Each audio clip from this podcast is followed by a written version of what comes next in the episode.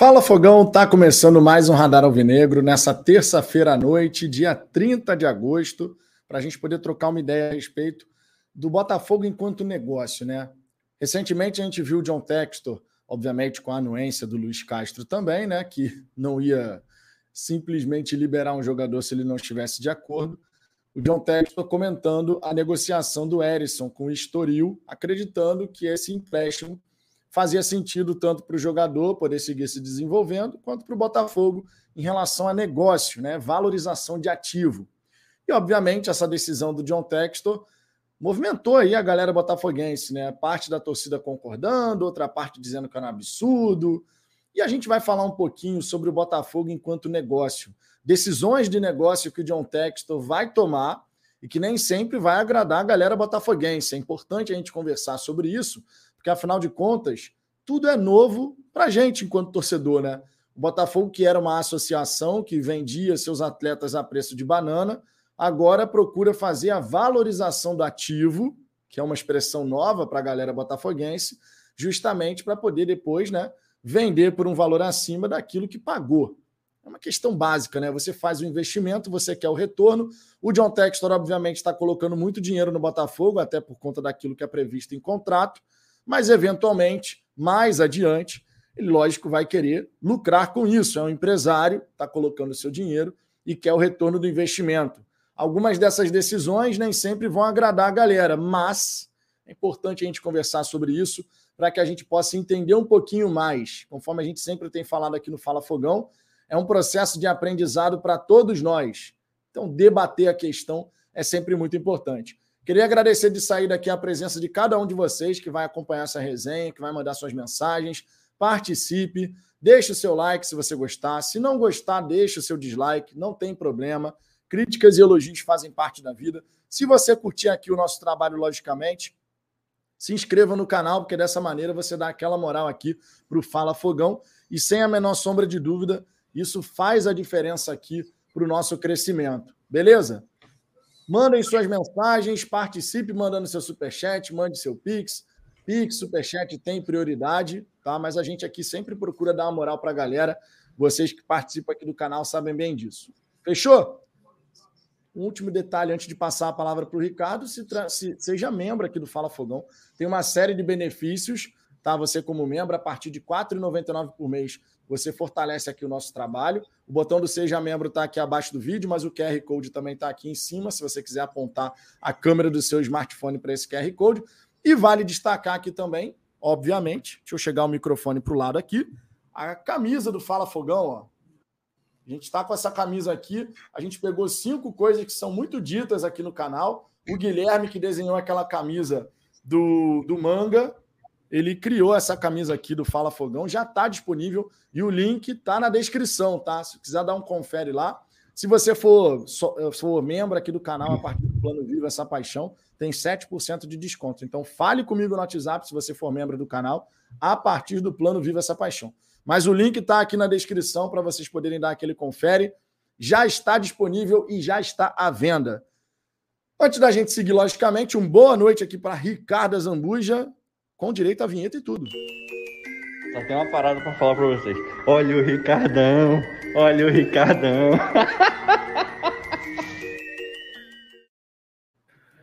Bom, boa noite para todo mundo. Hoje dá para dar boa noite, né? Porque não teve jogo do Botafogo. Então, boa noite vem. É, pô, algumas boas notícias, né, cara? Tem, teve vídeo da Botafogo TV ali. Na verdade, eu não sei se eles publicaram no YouTube eu vi no Instagram, depois eu procurei para ver o estendido, não achei. Mas isso foi à tarde, de repente agora eles já publicaram. Deu para ver o Tiquinho treinando, né, se movimentando, então uma boa notícia, parece estar plenamente recuperado. Tem a questão do ritmo de jogo e tal, mas pô, o cara estava atuando até duas, três semanas atrás, não, não, não vem zerado. Então, uma boa notícia. Uma outra boa notícia, mas que a gente, cara, é boa notícia, vai. O Vinícius está, Vinícius Lopes encaminhado, né, para ir lá para a Bélgica, mais um, né? Vai virar o Botafogo B, o Molenbeek. Praticamente. É um é o Botafogo B. É, então é uma boa notícia, né? Porque a gente olha, pô, mas aí o elenco e tal, mas A gente sabe que o Vinícius não pode oferecer tanto, mas a gente tem que ser justo até. Lá em lá naquela na, nas poucas vitórias do Botafogo, ele teve participações para lá de especiais. Na, na vitória contra o Inter, ele faz gol, perde gol na cara. É um personagem importantíssimo naquela vitória.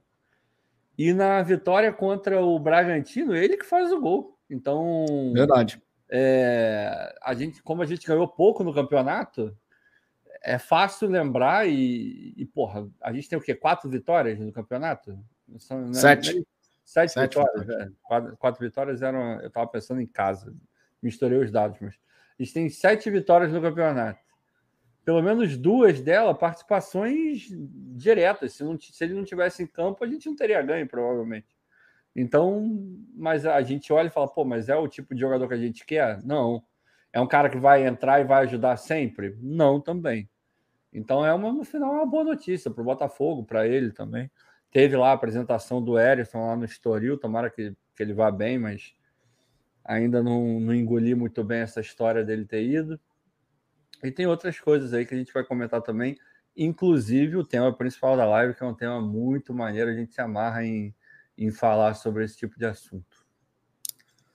Exatamente. Marcos Andrade aqui, lamentavelmente, perdi todo o ânimo com relação ao Glorioso. Não dá para ver tanto vexame de um time que nos renovou as esperanças pelos investimentos.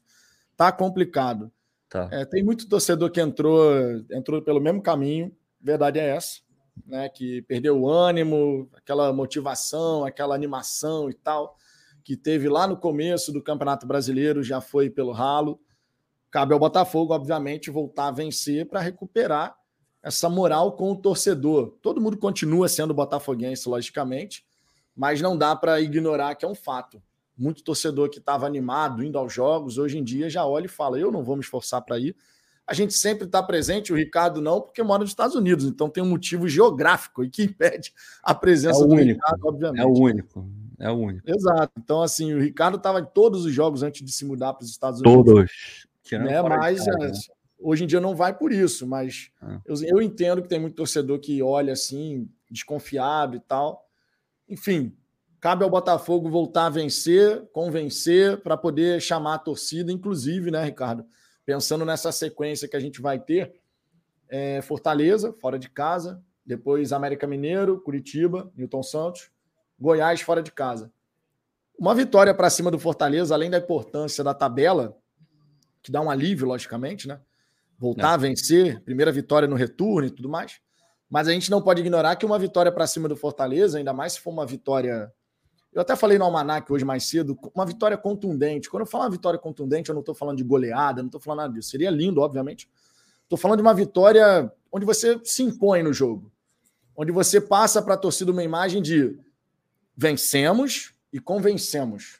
Eu sei que os três pontos são importantes de qualquer forma, mas eu acredito que existem vitórias e vitórias. E nesse momento que a torcida não está levando a menor fé de que o Botafogo, não a torcida como um todo, né? Deixando bem claro, sempre tem uma parte da torcida e tal. Vocês entendem? É, mas parte da torcida não levando a menor fé que o time vai crescer, que vai sair dessa e tal.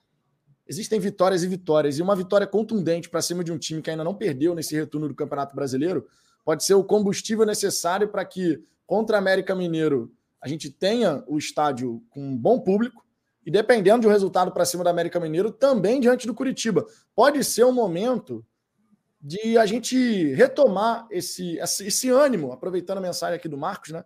Esse ânimo da torcida nesse começo de retorno, que obviamente para a sequência final do campeonato vai ser muito importante, né? É, eu não lembro se foi hoje ou se foi ontem que a gente estava conversando no WhatsApp e eu lembro. Ah, agora eu não lembro se foi ontem ou se foi hoje. Eu tô com tanta coisa na cabeça que tá difícil. É, comentando que eu entendo tudo que está se passando com a torcida, porque eu também faço parte dela, né? Então, obviamente, eu entendo. Mas acho que a gente deveria apertar o botãozinho do cara, dane-se o que está acontecendo, dane-se se o Castro está bem ou mal se o Textor fala demais ou não, se o Mazuco contratou certo ou não, enfim, qualquer coisa. O que importa não, não é mais a sobrevivência do Botafogo, porque isso já está garantido, caindo ou não caindo, o Textor tem as obrigações contratuais dele lá e ele vai botar dinheiro de qualquer maneira. É, então não é mais a sobrevivência, mas é, é, é como se fosse a, a, certeza de que o projeto vai adiante da maneira como foi pensado desde o início. Acredito eu que a torcida deveria ignorar todo o resto e fazer aquilo que a gente fez sempre que o Botafogo precisou. E o Botafogo só está aí hoje por nossa, por nossa culpa, exclusivamente por nossa culpa. O que eu estou querendo dizer com isso? 2019, o Botafogo tinha tudo para cair, não caiu por conta da torcida, não tem a menor dúvida de que foi a torcida que segurou o Botafogo na Série A. É, 2020, o time cai sem torcida. Se a torcida tivesse lá, talvez tivesse caído do mesmo jeito. Não sei, mas certamente teria sido de uma maneira menos é, melancólica, um negócio um pouco mais lotado, um pouco mais aguerrido por conta da torcida, né? Porque quando o estádio está mais cheio, o torcedor é, empurra, e isso é verdade mesmo. Assim. O jogador até, porra, ele sabe, sente a pressão que tem no ambiente, o cara vai para cima, sabe que não pode ficar, porra, sabe, dando aqueles miguezinhos, porque vai ter gente cobrando. Então, eu não imaginava que a gente tivesse que ir ao estádio por esse motivo, mas, meu irmão, é, eu acho que era o momento da torcida virar e falar a gente não vai deixar isso acontecer, não. Obviamente que a responsabilidade maior é do Castro, dos jogadores, da diretoria, de todo mundo, mas se a torcida pudesse chegar, cara, eu acho que ia, ia adiantar. O, o Durval tá falando que torcida não ganha jogo. Cara, eu já vi jogo que torcida ganhou sim, cara, sinceramente. Quando você vai ao estádio, você sente. Tem, tem jogo que, que a torcida é, é, é algo primordial. Assim. Eu não estava contra o São Paulo, mas todo mundo que estava falou que a torcida empurrou absurdamente o time contra o São Paulo, que era uma atmosfera bizarra. Eu já estive em vários jogos onde a torcida de fato é, fez o time acordar e jogar bola e ir para cima, e a gente sabe que isso, e vários isso acontece. Jogos. Quem vários frequenta jogos. estádio de maneira regular sabe que é, sempre vai ser possível apontar um jogo aqui, outro ali, que se não fosse a torcida, o placar teria sido diferente. Isso é um fato. Técnico ganha jogo? Claro que ganha. Todo mundo ganha. Então, eu acho que a torcida poderia chegar mais. Tirando toda essa questão, não estou falando que a torcida está errada, não estou falando nada disso. O que eu estou dizendo é, meu irmão, entendendo o que está posto, a forma como está acontecendo, eu acho que a torcida poderia ir mais forte, independente de qualquer coisa. Não, gente, obviamente, quando a gente fala que torcida ganha jogo. Ah, não entra em campo, né? Não Pelo entra em Deus. campo, é, mas cria um ambiente favorável é para é que o time é. possa se empenhar mais, superar um momento de adversidade dentro do jogo, é, que claro. não garante a conquista dos três pontos, obviamente, que senão todo time que joga em casa com, com apoio da torcida ganharia. E o futebol não é assim obviamente, tá? Deixando bem claro aqui. É... Olha só, o Reinaldo Barros aqui. Boa noite a todos. Fiquei apreensivo com o Textor pela negociação do Erisson. Nada contra a remuneração do capital investido, mas me assustou a forma assodada. Pois é, Reinaldo, a gente também concorda com isso. É... Eu, eu fiz um levantamento aqui dois dias atrás, mostrando que dos 27 pontos que o Botafogo tem no Campeonato Brasileiro, em 16, em 16 dos 27 pontos, o Erisson teve um papel fundamental para a conquista do resultado, fazendo gol e os gols dele, portanto, ajudaram o Botafogo a chegar à pontuação que a gente tem hoje.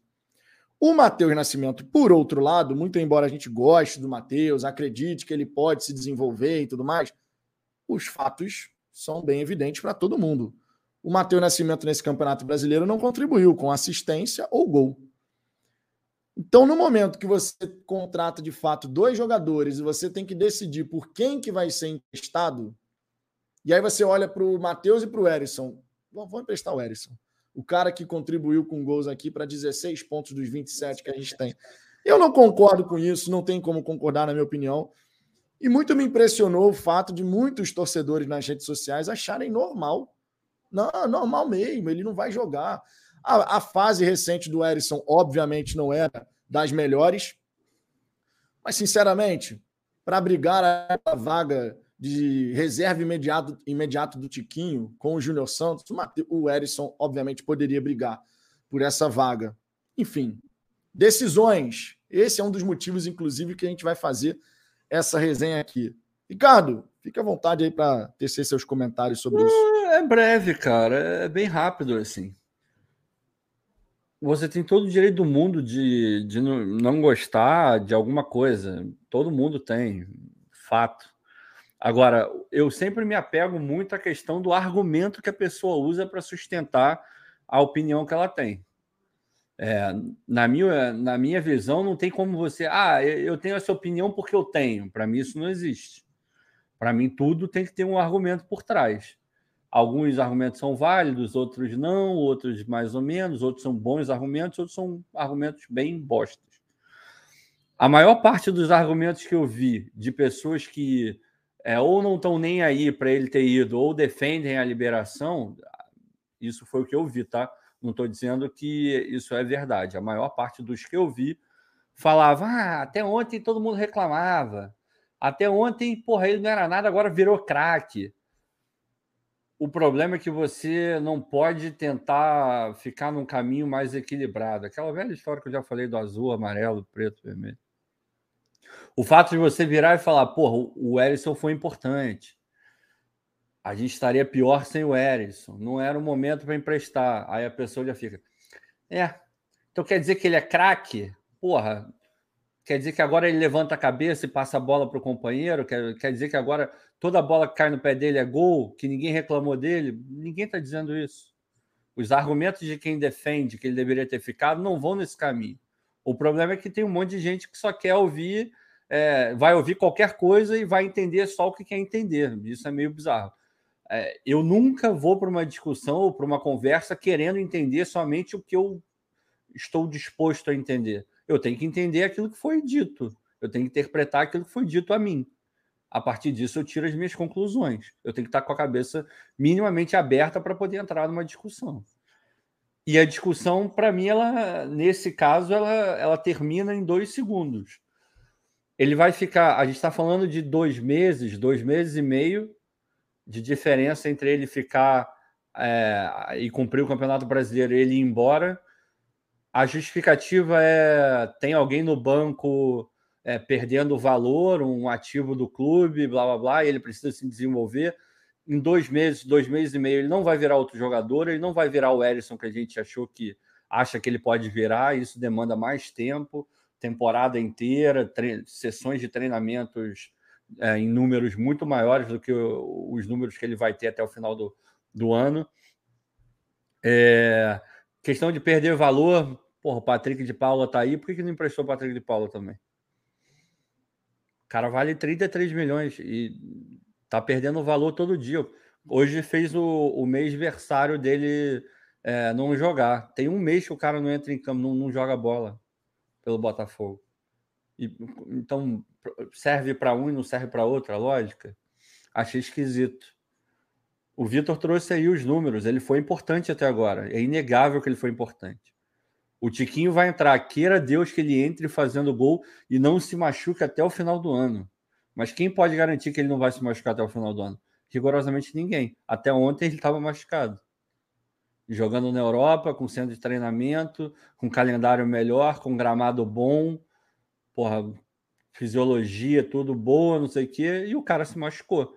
Quem garante que aqui, com toda a questão da estrutura deficiente que a gente tem, que, o calendário e campo, quem garante que ele não vai se machucar? Ele se machucando, o nosso reserva imediato, quem é? É o Júnior, que entrou aí nos últimos jogos, está chegando no clube. Os dois primeiros jogos não foram animadores, então, irmão, para mim não faz o menor sentido. É um, é um, risco que você corre muito mais alto do que deveria a essa altura do campeonato, com o cenário que a gente está vivendo. Não é momento. Nada contra o empréstimo. Acho que perfeito emprestar para ele crescer. Se ele não tiver tempo, não tiver rodagem, o jogador tem que jogar. Agora, o momento, para mim, foi completamente equivocado. Pois é. Queria dar boa noite aqui para o Jorge Araújo, nosso vulgo bebê Roberto Cordeiro, Guilherme Ferraz, uma boa noite para a galera. Ronaldo Marcatinho, o homem aqui passou para deixar o like e mandar um abraço para a gente. Então tá registrado aqui.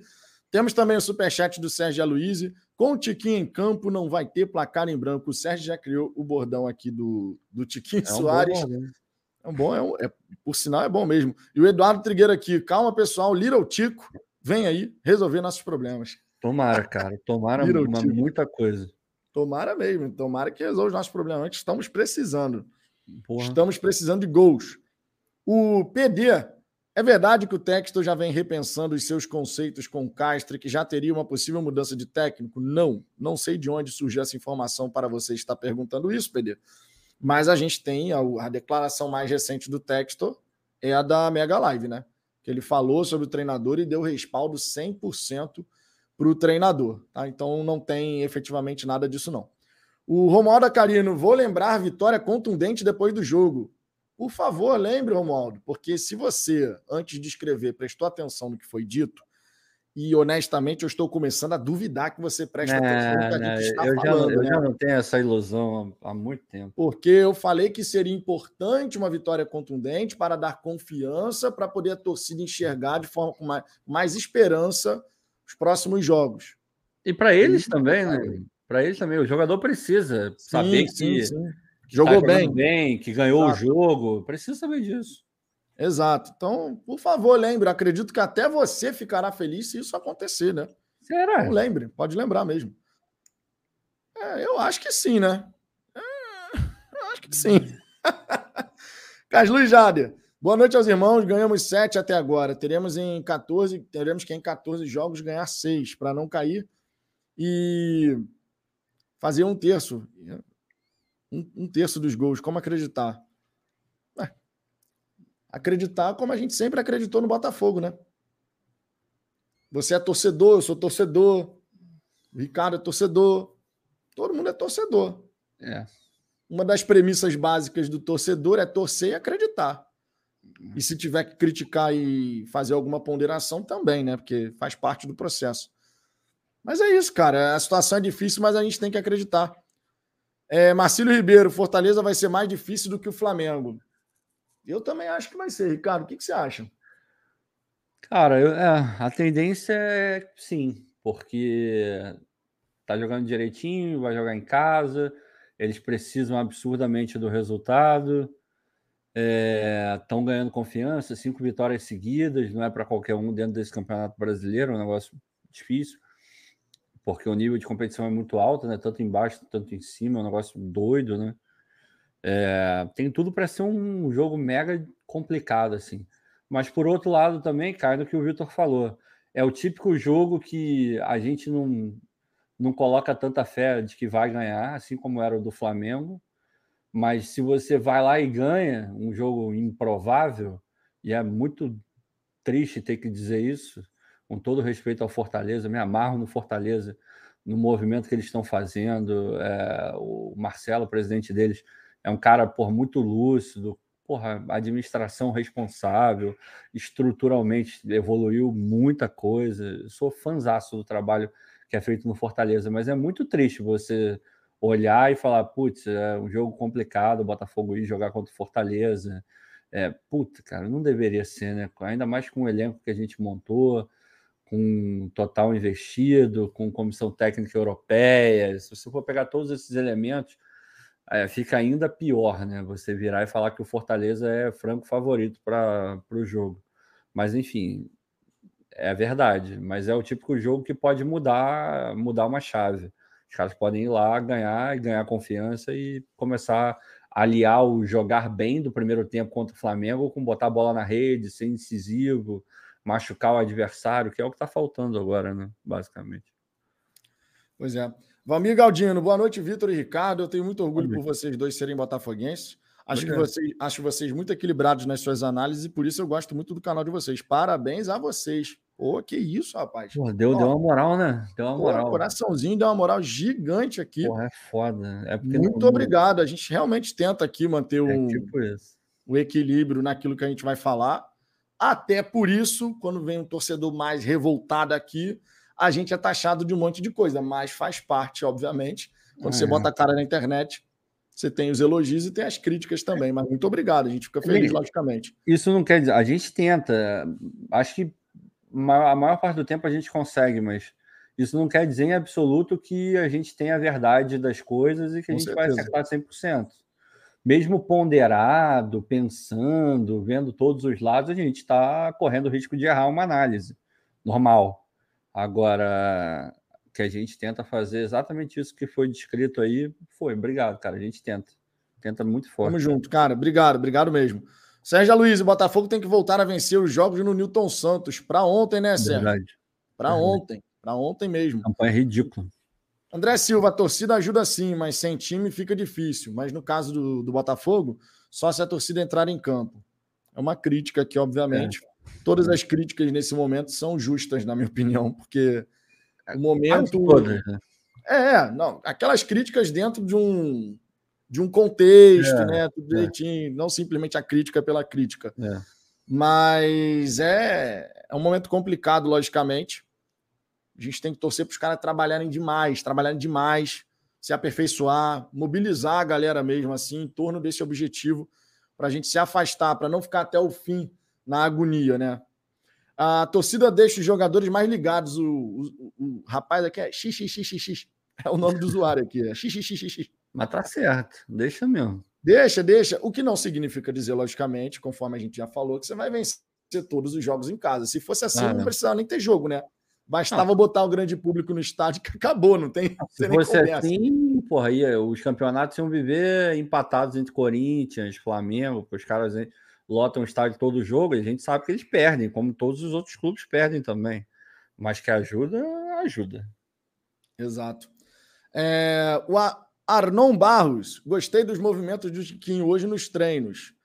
Eu acredito muito que o Tiquinho vai ajudar bastante o Botafogo com a experiência ah, que ele tem. Né? O Tiquinho Soares tem experiência de Europa, tem uma característica que a gente ainda não tem nesse elenco, que é aquele cara que consegue jogar de costas, de fazer o pivô, de segurar. Ele tem essa capacidade e a gente tem que torcer muito para que a adaptação dele ao futebol brasileiro seja rápida né? Porque muitos anos jogando no exterior, claro, ele pode sentir um pouco a diferença, mas eu estou bem confiante que o Tiquinho de fato pode agregar, o Ricardo. E você, Ricardo, para quem não sabe, quando jogava, quando a gente jogava as nossas peladas, Ricardo era centravantão, irmão. Era centravante. Fazedor de gol, fazedor de gol. Já, Porra, já dei muito irmão. passe para gol do Ricardo, hein? É verdade. E, cara, eu não era ruim, não. Eu sei que vai ter um monte de gente me sacaneando. Eu não era um primor. Se eu fosse um primor, eu teria e tivesse um empresário bom também, porque isso sempre conta, a gente sabe que conta. Sempre. É, porra, ah, eu estaria jogando bola até hoje, estaria encerrando, quase encerrando minha carreira. Mas eu jogava, jogava uma bolinha boa, cara, fazendo bastante gol. Minha carreira tem vários gols e vários gols nível Puscas, diria eu. Que isso, hein? Que que isso, hein? que que isso, irmão? Mas... Viu essa? É mesmo, porra, meti, meti. Eu, eu cravava, cravava mesmo. Cravava, cravava, não, isso aí é verdade, isso é verdade. Mas, de qualquer maneira, voltando ao assunto, que eu já. Ah, o Tiquinho. É, meu irmão, ninguém é artilheiro no Porto, que é um clube grande, né? Tudo bem que a Liga, bem mais ou menos na Europa, mas é um time grande. O cara artilheiro do Campeonato Português, estava jogando Champions League até ontem, sabe fazer gol, óbvio que sabe fazer gol. A gente vive um problema sério com camisa 9 no Brasil, né?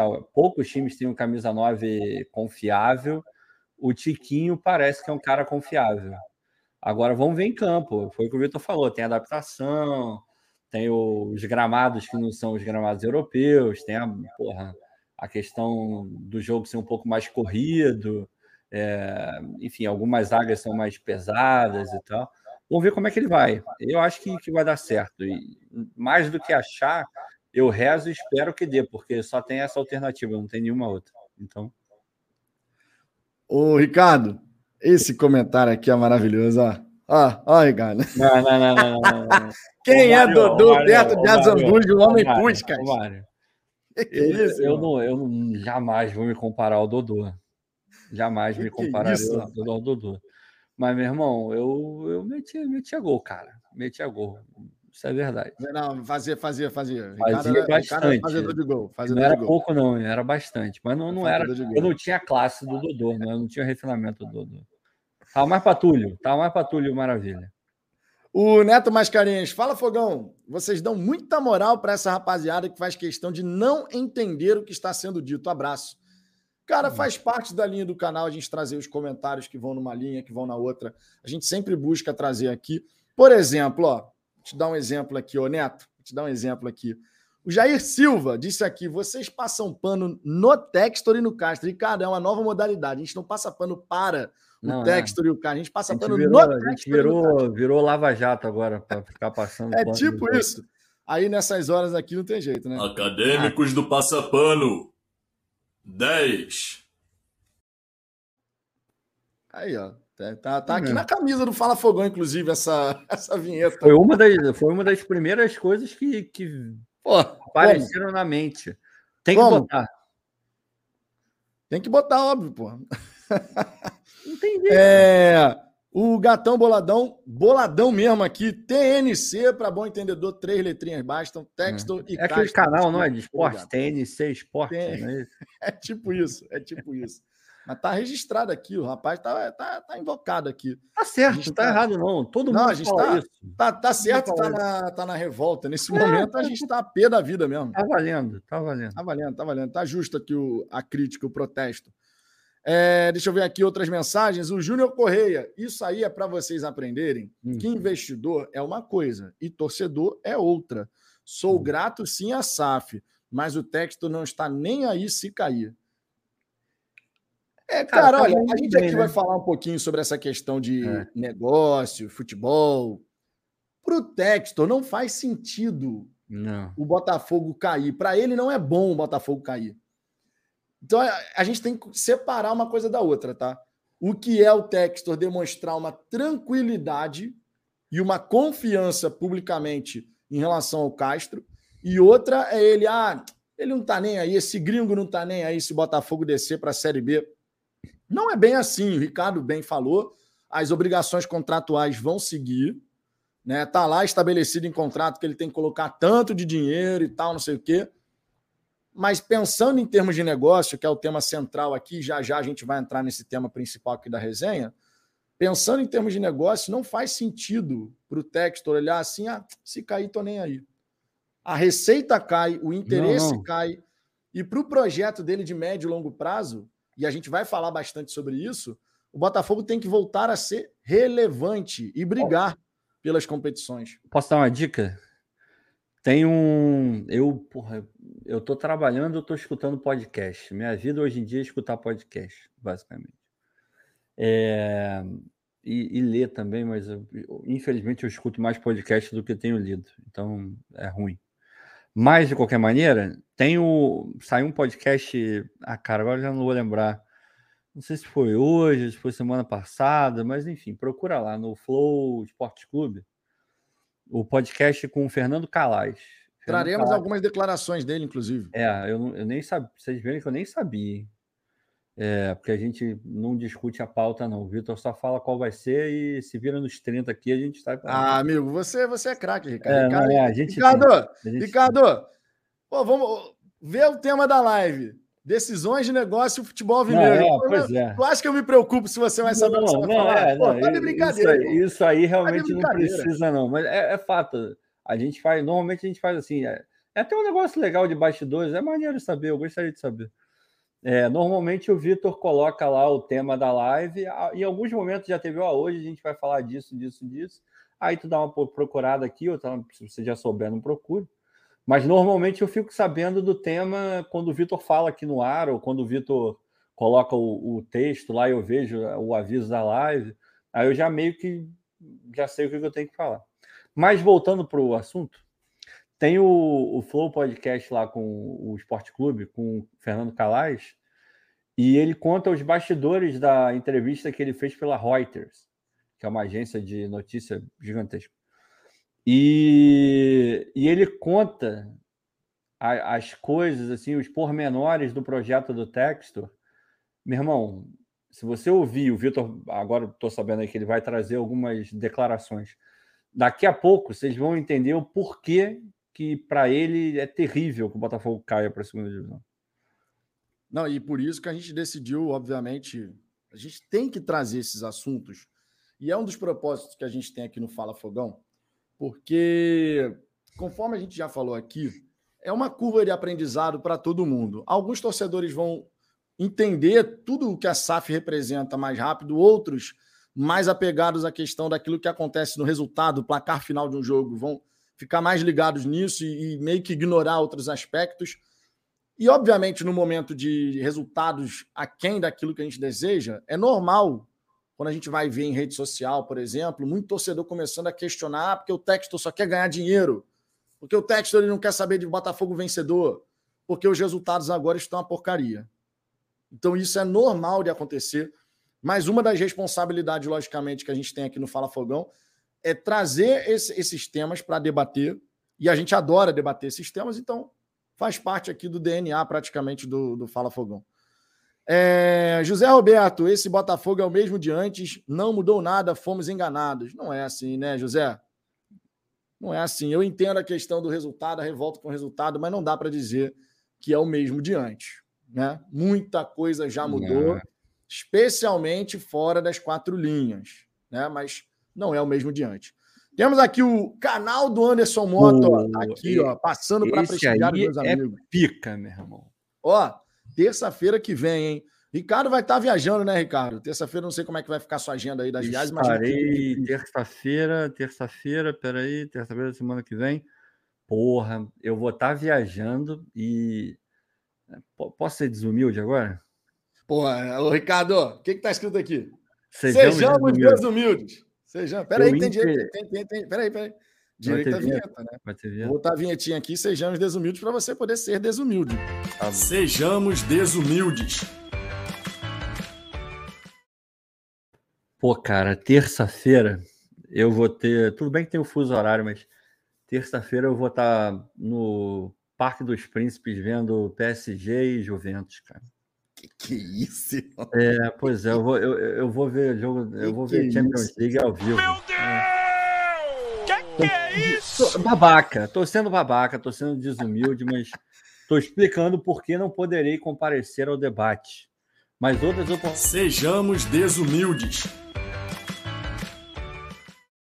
É. Não tinha como não botar de novo, né, Ricardo? Não tinha, não tinha. Não tinha. Foi mal, foi mal, foi mal. Desculpa. não, mas tranquilo, tranquilo. Ô, Anderson, você e Marcão, terça-feira que vem aqui para a gente poder trocar uma ideia. Fechou? Vou falar com o Marcão, mas terça-feira que vem a gente troca essa, faz essa resenha aqui no, no Fala Fogão, 10 da noite. Você e o Marcão. Aí vai ser um tal de Batman, Robin, aí já viu, né? Como é que vai ser essa é. história aí. É, um é orelha seca, outro é. Ai, para! É. Cara, as vinhetas do Anderson as vinhetas daqui do Fala Fogão são muito boas também, de outros canais são maravilhosas. Mas as vinhetas do Anderson, principalmente as com a participação luxuosíssima do, do Marcos, porra, meu irmão, coisa linda, coisa linda. Mas fechou, fechou. Olha isso aqui, ó, fechado. Tamo junto, tamo junto. É, seguinte, outras mensagens aqui antes da gente entrar no nosso tema principal. O Alexandre Carvalho. A Zambuja, o Botafogo fez algumas contratações ok, mas você não acha que falta um jogador vencedor nesse elenco, até para levantar o moral do grupo? Cara, assim, a gente tem jogadores vencedores, né? É, o Rafael é um cara muito vencedor. É, Manchester United, no Lyon também. Não, no Lyon não chegou a ganhar, mas enfim, ele é um cara muito vencedor. Tem é, passagem por times muito vencedores. Então tem esse cara lá. Se a gente for puxar aí da memória, deixa eu ver. É, Cuesta, meio campo ali. Hum, acho que fica no Rafael mesmo, né? De vencedor, vencedor mesmo, de verdade. Acho que só tem o Rafael. Ah, o Cuesta é. também dá para colocar, né? É, mas, é, pode ser o Cuesta também, vai. Mas, enfim. Mas o Cuesta, o Cuesta ganhou o quê? Ganhou. É, porra, a gente abre aqui agora o currículo do Vitor Ele ganhou o quê? Campeonato lá de, do Rio Grande do Sul? Foi isso que ele Vamos ver, vamos ver. Deixa eu, vou, vou abrir aqui, ó. Títulos de Vitor Cuesta. Ó, títulos. Peraí, deixa eu clicar aqui de novo. Títulos. Pelo Arsenal de Sarandi, ele foi campeão argentino em 2012. Aí, então, então campeão da tá Copa da Argentina em 2013, Supercopa tá da Argentina em 2012 também. Já tá bom. Então o Cuesta entra na conta também. O Tietê, o Tietê tem mas, muito ó, me surpreendeu, Ricardo. Eu pensei que ele tinha vencido coisas pelo Internacional. Não, pelo Inter. É, Para mim foi exatamente o contrário. Eu sabia que pelo Inter ele não tinha ganho porra nenhuma. Eu não sabia da, da pregressa dele. Tem o Danilo Barbosa que ganhou uma Libertadores também pelo hum, Palmeiras. É. Enfim, tem gente vencedora ali, mas eu entendi o que você quis dizer. É, todos esses caras foram campeões, mas não eram o destaque do time. Não é aquele maluco que pega a bola e fala, dá a bola em mim que eu vou resolver. Esse cara que está acostumado a, a ser protagonista. O Botafogo hoje não tem protagonistas. O time do Botafogo é um time de, de bom. Alguns, né? Não todos. De bons coadjuvantes. Por isso a gente fala aqui que é um time nota 7, 7,5, talvez. É, falta esse cara, falta esse maluco referência, assim, um, tudo bem, falar do Sidorf é foda, porque o cara é multicampeão e tem pouca, poucas pessoas no mundo que chegaram no nível do Sidorf, em termos é, de. É verdade. É, é foda, ele é muito fora da, fora da curva mesmo. Mas sim, tipo um Fernandinho, que tá lá no Atlético Paranaense. Falta um cara desse, desse tamanho? Falta, claro que falta. Mas não é só para o Botafogo, falta para a maior parte dos times. Então, a gente já esteve pior. Pelo menos hoje no elenco a gente tem alguns jogadores que, que podem no vestiário chamar essa galera. Agora, eles estão chamando, estão assumindo esse protagonismo lá dentro? Não sei. Aí, sinceramente, não sei. Pois é. É, a galera falando aqui, ah, o Tietchan não ganhou nada. Gente, o Tietchan foi campeão brasileiro. Campeão brasileiro. Supercopa da Ucrânia. Campeão Copa brasileiro pelo. Campeão brasileiro não só pelo Palmeiras, porque foi pelo Palmeiras e depois Atlético. Supercopa da Ucrânia, é? pelo Dinamo de Kiev o, pelo Atlético Mineiro campeão brasileiro, Copa do Brasil, campeão não, mineiro duas vezes, Supercopa do Brasil. Pô, não Mas não era protagonista. É não era é, protagonista. É, é isso que a gente está falando. Era um cara que ajudava e tal. Mas não é aquele maluco que você olha e fala, pô, esse cara aí foi primordial para que o título viesse. A gente não tem esse cara no Botafogo. Mas, assim, vão, vão bater. Mas o, dentro do projeto Botafogo, em algum tempo, esse cara vai chegar. Vai chegar. Vai, vai. A cereja do bolo. Vai chegar. Esse cara vai, vai chegar, chegar, mas primeiro o Botafogo se preocupou em reunir ingredientes para fazer um bolo. Pois é. O objetivo nesse ano foi claramente reconstruir o elenco. Tirar os jogadores de nível Série B, né? ter jogadores com nível para a Série A e fazer essa reconstrução. E ainda assim, no processo, o Textor mirou alguns jogadores que seriam a tal cereja, sem o bolo estar tá pronto. Mas claramente o principal alvo foi: temos que reconstruir o elenco. E a é. reconstrução foi feita, não dá para a gente falar que não. não esse elenco aí dava, certo, né? outros não. É, mas... com esse elenco aí dava para passar sem susto. Dava. A gente não está fazendo por incompetência nossa. Nossa barra Castro, barra jogadores também, mas no papel, nenhum, nenhum dos times que estão abaixo da gente e, algum, e até alguns que estão acima um pouco é, tem um elenco melhor do que o, o que a gente tem. Isso é um fato. Pois é. Mesmo com deficiências, é bom lembrar. O Reinaldo Barros aqui gostaria muito de ficar para o debate sobre o negócio do futebol, mas tenho que acordar cedo amanhã. Não tem problema. Para quem não conseguir ficar até o final, vale lembrar que os episódios que a gente faz aqui no YouTube vão lá para o Spotify, Apple Podcast e Google Podcast, tá? Então você consegue acompanhar as nossas resenhas também através dessas plataformas, não ao vivo, mas depois fica disponibilizado por lá também. Tá? Estamos então quase chegando em 20 mil reproduções no Spotify. Só é, Spotify. tá crescendo por lá, irmão. Tá crescendo. Então fica essa dica. A gente está aqui no YouTube, mas também no, é, no Apple Podcast, Google Podcast e no Spotify. Fechou? Mais algumas mensagens aqui. O Virgílio Oliveira aqui lançando o desafio para Ricardo Zambuja. Cacete. Zambuja, aposte Eu... sua barba pela nossa permanência na Série A com direito a uma cervejinha. Ah, meu irmão, porra, eu achei que vi uma aposta mais difícil. Porra, na hora, meu irmão. Se esse é o preço a pagar, Bumbum de neném. Bumbum de neném. Bumbum de neném e ainda toma aqui, vou pegar, vou trazer lá da. Porque eu vou para Munique também. Vou trazer um. Pera aí, mano. Pera aí, mano. Pera aí, mano. Sejamos desumildes. Vou trazer uma, porra, uma caneca gigantesca lá da HB e a gente toma aqui. Botafogo ficando, não tem problema não. Faça a barba até ao vivo. Gilete patrocina nós. Ah, ó, já fica a dica aí, hein? Já fica a dica aí, hein? Aí, Gilete. empresa de, de, de Presto Barba aí para é, ajudar. Já fica a dica aí, irmão. é isso aí. O Alex Ramos, viram o vídeo do treino que o Fabiano Bandeira filmou? Sim. Depois de assisti-lo, passei a desconfiar também dos jogadores. Vamos por partes. É. Em primeiro lugar, eu queria deixar claríssimo aqui o meu apoio, o apoio do Ricardo e o apoio do Cláudio, que certamente estou falando pelos dois, em relação ao trabalho do Fabiano Bandeira. Ah, porra.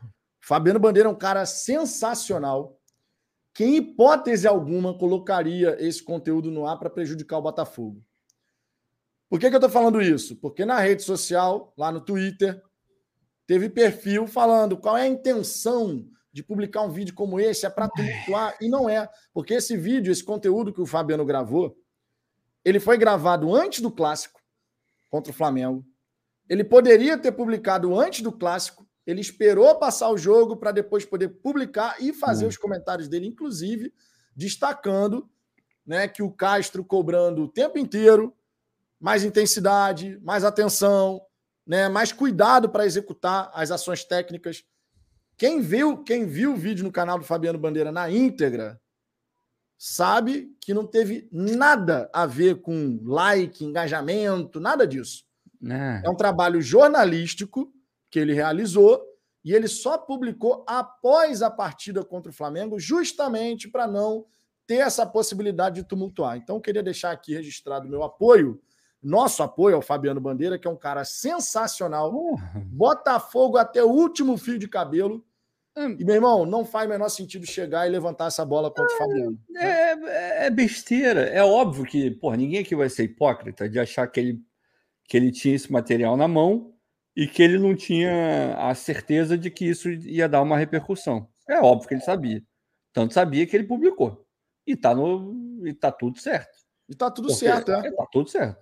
É o canal de Botafogo, ele é jornalista, e como ele bem disse lá no canal dele lá, eu fiz questão de ver o vídeo inteiro, como eu sempre faço com os vídeos do, do Fabi, que são muito maneiros. É, e aí tô passando pano e rasgando seda para ele mesmo. Ele foi muito claro, muito claro. Eu poderia ter colocado antes, não coloquei, porque antes de ser jornalista, antes de ser de qualquer coisa, eu sou botafoguense. E eu Exato. não quero prejudicar o meu time.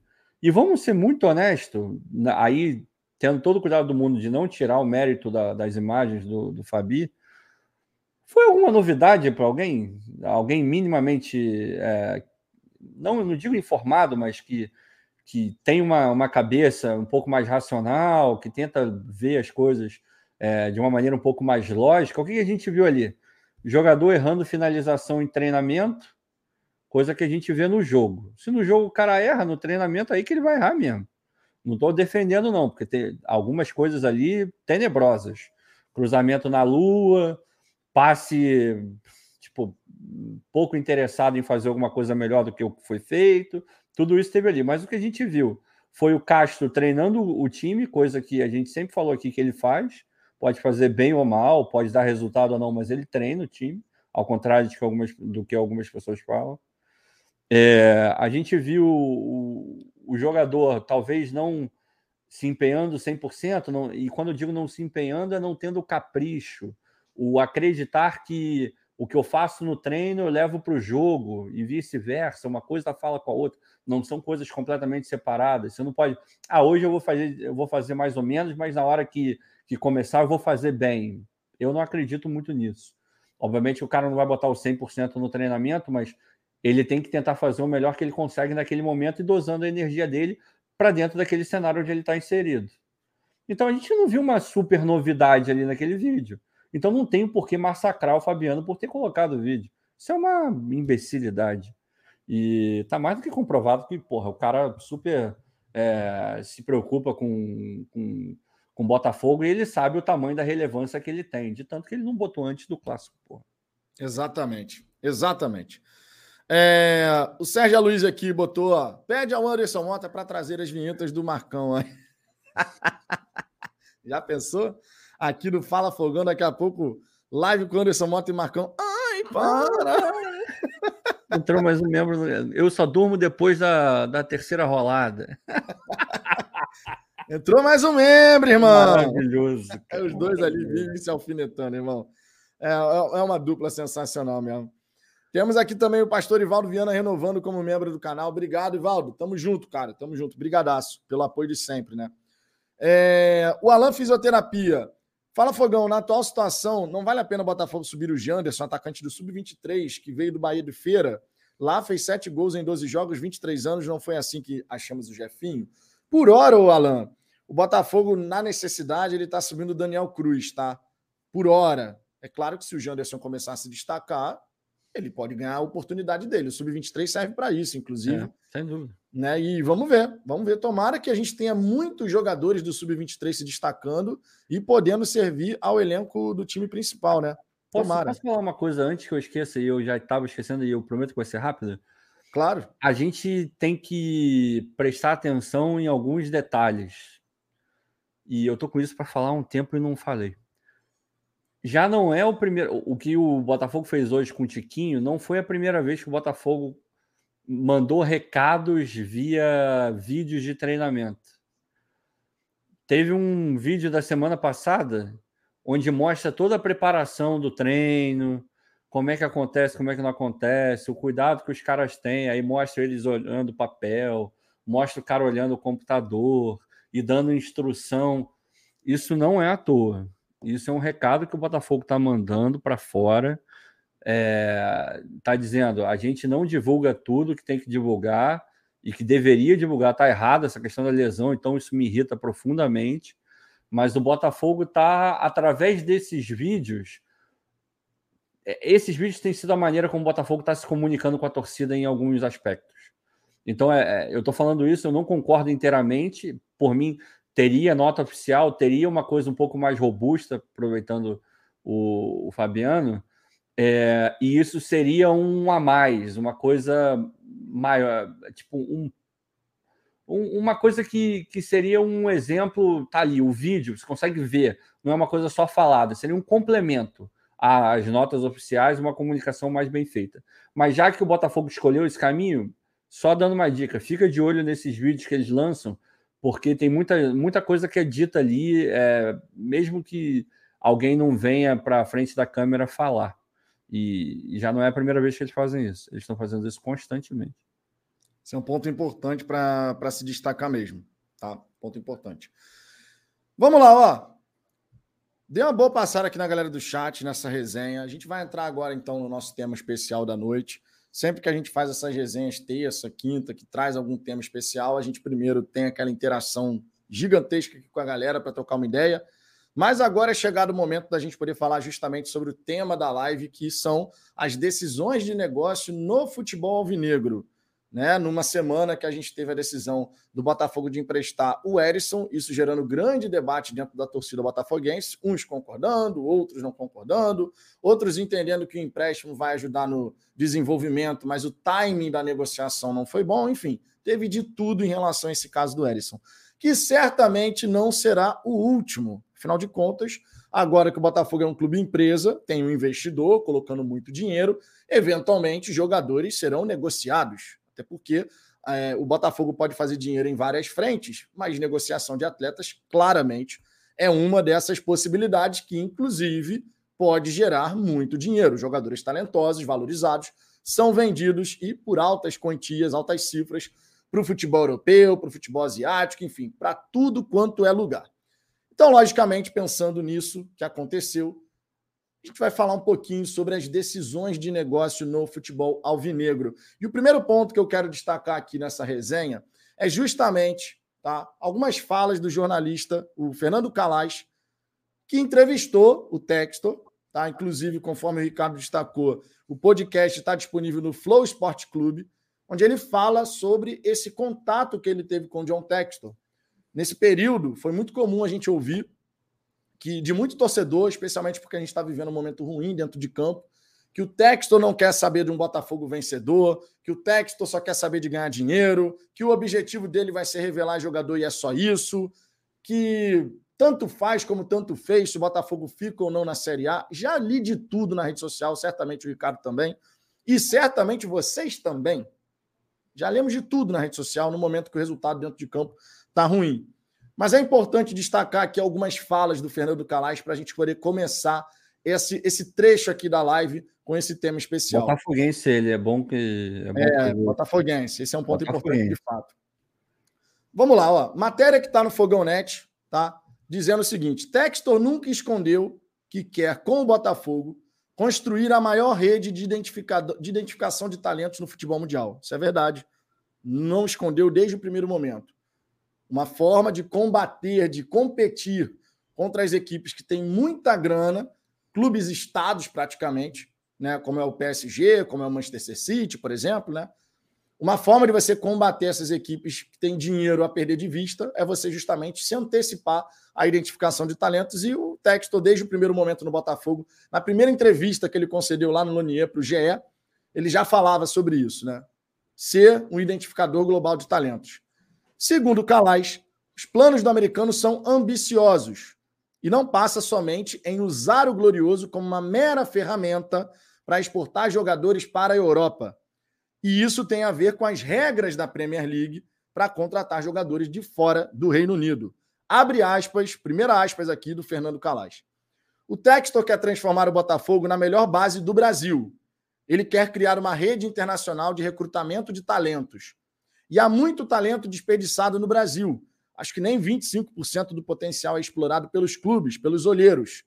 E ele não está olhando só o talento brasileiro, ele quer explorar os Estados Unidos através do Brasil. Achei isso interessantíssimo. Ele tem, ele tem a teoria de que um país gigante como os Estados Unidos, com tanta imigração latina, não tenha jogador de futebol. O pobre americano joga basquete e futebol americano. E aí você tem a elite que tem que pagar a escolinha, que é o beisebol e o futebol. Quem joga futebol é a elite nos Estados Unidos. O que ele quer é trazer essa molecada para o sub-20 do Botafogo, para ver se realmente eles valem, se tem o nível. E ser jogador de futebol nos Estados Unidos e ir para a Europa é praticamente impossível. A Premier League tem um sistema de cotas. Para jogar lá, receber o visto de trabalho, tem que ter uma série de requisitos.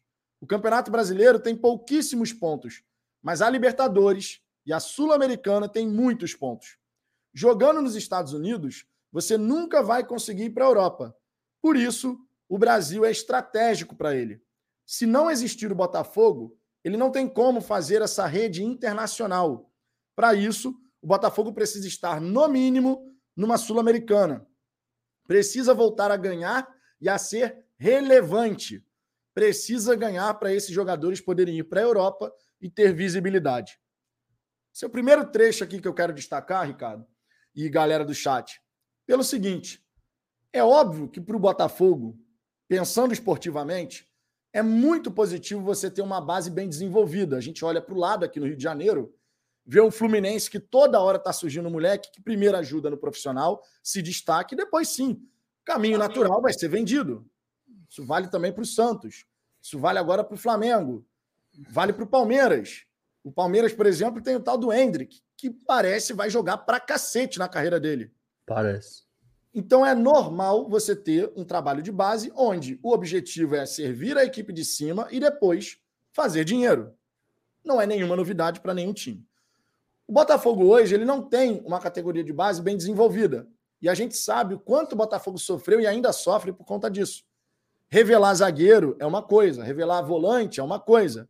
Mas o tal craque, nível Neymar, quando que o Botafogo pode vir a desenvolver sem ter uma categoria de base desenvolvida? Quando que o Botafogo vai conseguir captar esse garoto sem poder oferecer as melhores condições? Então, sim, um dos objetivos do Textor, pensando no negócio Botafogo e no seu negócio Eagle Football, do qual o Botafogo faz parte, é justamente poder construir uma rede de captação de talentos. Aqui, a nível da América do Sul, o Botafogo é o grande centro, onde você recruta jogador e traz para o Botafogo, desenvolver esse talento e depois colocar no time de cima ou vender, mesmo que não suba antes profissional, pode acontecer, não vamos dizer que não.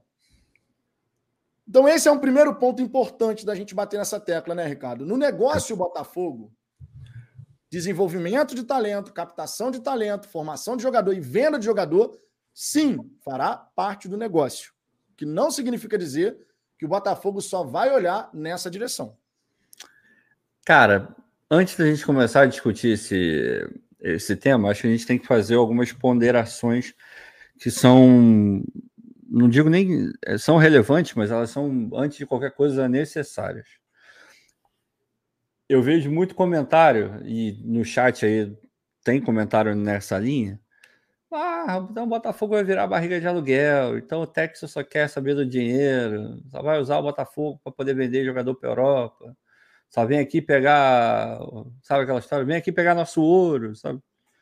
Portugal e Brasil, sabe essas coisas? A gente tem, tem hora que eu acho que a gente esquece um pouquinho, a gente fica tão dentro do universo Botafogo que a gente não quer saber de mais nada e para a gente só existe o Botafogo na face da terra. Eu entendo, para mim o Botafogo porra, é, o, é o clube mais importante da minha vida. Mas nem por isso eu fecho os olhos para o jeito como as coisas são. O futebol brasileiro, isso pode mudar em, em algum momento? Pode.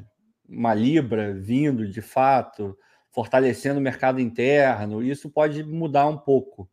Mas dificilmente o Brasil vai fazer frente à Europa em termos de relevância de campeonato, de atração de jogadores. A gente vai, vai continuar pegando com uma frequência cada vez maior e, eventualmente, pegando até jogadores não brasileiros para jogar na, no Brasil, com a Libra e tal. Mas fato é que os melhores jogadores vão continuar saindo da América do Sul e indo para a Europa, porque lá estão os campeonatos, tá? Champions League, blá, blá, blá, blá, tem a Premier League e tudo isso que a gente já conhece. Então a gente não pode ignorar o fato que essa não é uma realidade do Botafogo. Todos os clubes brasileiros, eu repito, todos, sem exceção, bota aí Flamengo, Palmeiras, Todos, todos, Corinthians, todos, todos vivem também de vender jogador. Uma parcela importante é só você pegar o orçamento de todos os clubes brasileiros e vai estar lá na previsão de orçamento para o ano venda de jogadores, direitos de, de atletas. Vai estar lá. Todo mundo faz isso. Porque é a lógica do mercado. O Brasil é, sim, um país exportador de talentos para o futebol, para o mundo inteiro, não somente para a Europa. Então, isso é uma coisa de todo o clube. Todo o clube, não é exclusivo do Botafogo. Então, com Textor ou sem Textor, SAF ou não SAF, a vocação do Botafogo de todos os outros clubes brasileiros é revelar e vender para a Europa. Dito isso, beleza. Esse é um primeiro ponto. Um segundo ponto é que o, o papai Textor ele é um empresário e como todo empresário ele não veio aqui fazer favor para ninguém. Empresário nenhum faz favor para alguém. Não, sabe aquela frase de não existe almoço grátis? Essa frase é verdadeira. Sempre tem alguma coisa por trás. Não estou dizendo que são todos uns monstros que não estão nem aí para nada. Tem empresários legais com alguma consciência social, tem outros que não têm consciência de porra nenhuma, só olham para o bolso. Tem de todos os tipos. Mas o Textor, via de regra, ele é um empresário. Ele vai vir aqui, vai botar uma grana e ele espera no futuro tirar essa grana de alguma maneira. Só que ah, dentro do projeto não é, não é tão simples. Não é só eu vou botar uma grana e vou tirar. Eu vou botar, vou amadurecer esse clube, vou dar estrutura para esse clube. O Botafogo, e o Vitor vai falar isso mais na frente, é, acredito eu, né? Porque ele está pegando as coisas do Calais. Ele, ele é dentro do, do grupo do Textor uma coisa primordial, primordial não tem como. Eh, dentro para fazer sentido o projeto dele, teria que ter um clube no Brasil. Não teria como não ter um clube no Brasil. E o escolhido foi o Botafogo. Então, vamos tirar da frente essa ideia de que é, é só questão de grana, vai botar e vai tirar, vai botar e vai tirar, e só para isso que ele está aqui, porque isso não é uma verdade absoluta. Poderia ser com outro, com outros investidores, mas no caso do Textor, pelo que a gente já acompanhou e pelo que a gente é, tem de informação, até de pessoas próximas da gente, que já tiveram um mínimo contato com, ou com ele, ou com pessoas que têm contato com ele, elas falam que esse não é o perfil do Textor. Não é 100% o perfil dele. Voltando para as aspas do Calais. Cara, é, a percepção que ele teve é a mesma percepção que a gente teve lá atrás, das entrevistas do Textor. Essa coisa de trazer o que ele falou dos Estados Unidos é mais pura verdade. Você anda, eu ando por aqui, eu não vejo quem eu vejo jogando futebol é, masculino, né? Feminino é um pouco diferente. Masculino é, é a galera, são os latinos, basicamente. Você vê um americano raiz jogando bola, sim, mas ele vai estar jogando bola na escolinha. Ah, o, o high school tem time de futebol? Tem, mas é, na, na escala de prioridades ele vai estar sempre atrás, sempre não, porque a gente não sabe o futuro, mas hoje ele está muito atrás de jogador de futebol americano, do uh, o cara que até mesmo ele falou aí do beisebol, do beisebol, o cara que vai jogar basquete, são coisas infinitamente mais desenvolvidas aqui. Só que, porra, você pega um país do tamanho dos Estados Unidos, vocês acham mesmo que não vai ter um puta de um jogador aqui? É óbvio que vai. É claro que vai. Só que ninguém olha. Tá todo mundo, ah, porra, dane-se, Estados Unidos, cara, porra, não sabe nem o que, que é a bola de futebol, só bola oval, um negócio meio estranho mas isso não é verdade. E ele querer explorar isso através do Brasil é maravilhoso, porque o final da história é esse cara ir parar na Europa, seja via Estados Unidos, seja via Brasil, China, qualquer lugar que você queira. Só que se ele comparar esses caras com quem tem aqui nos Estados Unidos, ele não vai ter uma real comparação. Lembra aquela coisa que a gente fala de de medir níveis, comparar banana com banana, laranja com laranja. Às vezes o cara é muito bom para o padrão americano, que é um padrão muito baixo. Aí, porra, ele olha e fala: pô, tem o mercado brasileiro. O mercado brasileiro é muito competitivo. É o mercado, nas Américas, é o mais competitivo, de longe. Tem o mexicano e tal, mas, cara, mesmo assim não se compara. Tem muita grana lá, mas em termos de jogador e competição, o, brasileiro está muito na frente dos outros porra, tendo um clube lá, eu vou testar esse moleque lá. Vou comparar ele com os caras que são pica, que saem do Brasil direto para a Europa e viram destaques na Europa. É com esses caras que eu vou comparar. Aí ele vai meter esses moleques no Botafogo. Ele vai meter esses caras no Botafogo, porque ele vai pegar o nível ali. Isso é, pra gente é muito bom, porque tá comparando com a gente dentro do nosso clube, a gente ainda vai ganhar um, uma grana, caso o moleque seja vendido, seja é, emprestado algo do gênero. Então, é aquele negócio, aquela coisa do ganha-ganha, sabe? Que a gente tanto fala aqui, a gente já falou um milhão de vezes. Então, é extremamente positivo e faz total sentido o modelo do, do texto. Agora, vai dar certo? Aí já é uma outra história. E só um outro disclaimer. Tudo isso que a gente fala é lindo, é maravilhoso. Nunca esqueçam de que vai demorar para que isso vire realidade. Porque depende de uma outra coisinha que a gente não tem, que é a estrutura. Isso tudo no papel é lindo, vai virar realidade, mas daqui uns 3, 4, 5 anos. Pois é. A estrutura vai demorar pelo menos uns dois anos e meio, três anos aí, para a gente poder de fato ter uma estrutura top, conforme é necessário para desenvolver um projeto dessa magnitude. Mas eu não posso deixar de, de, ler aqui, por exemplo, o comentário do Rodrigo Santos, que é membro aqui do canal, dizendo: o resultado esportivo não é prioridade de Textor, estamos perdidos. Não é verdade. Vamos lá. Pegando essa frase aqui do Rodrigo, tá? Pegando essa frase do Rodrigo. Em primeiro lugar, quais são os jogadores que mais se destacam e mais se valorizam no mundo do futebol? É aquele que só joga a primeira fase de uma competição ou são aqueles que chegam até o fim se destacando, jogando jogos mais importantes, se provando num nível acima? Os jogadores que chamam a atenção no futebol mundial são esses que chegam nas fases mais agudas e se provam extremamente competentes nesses momentos mais decisivos.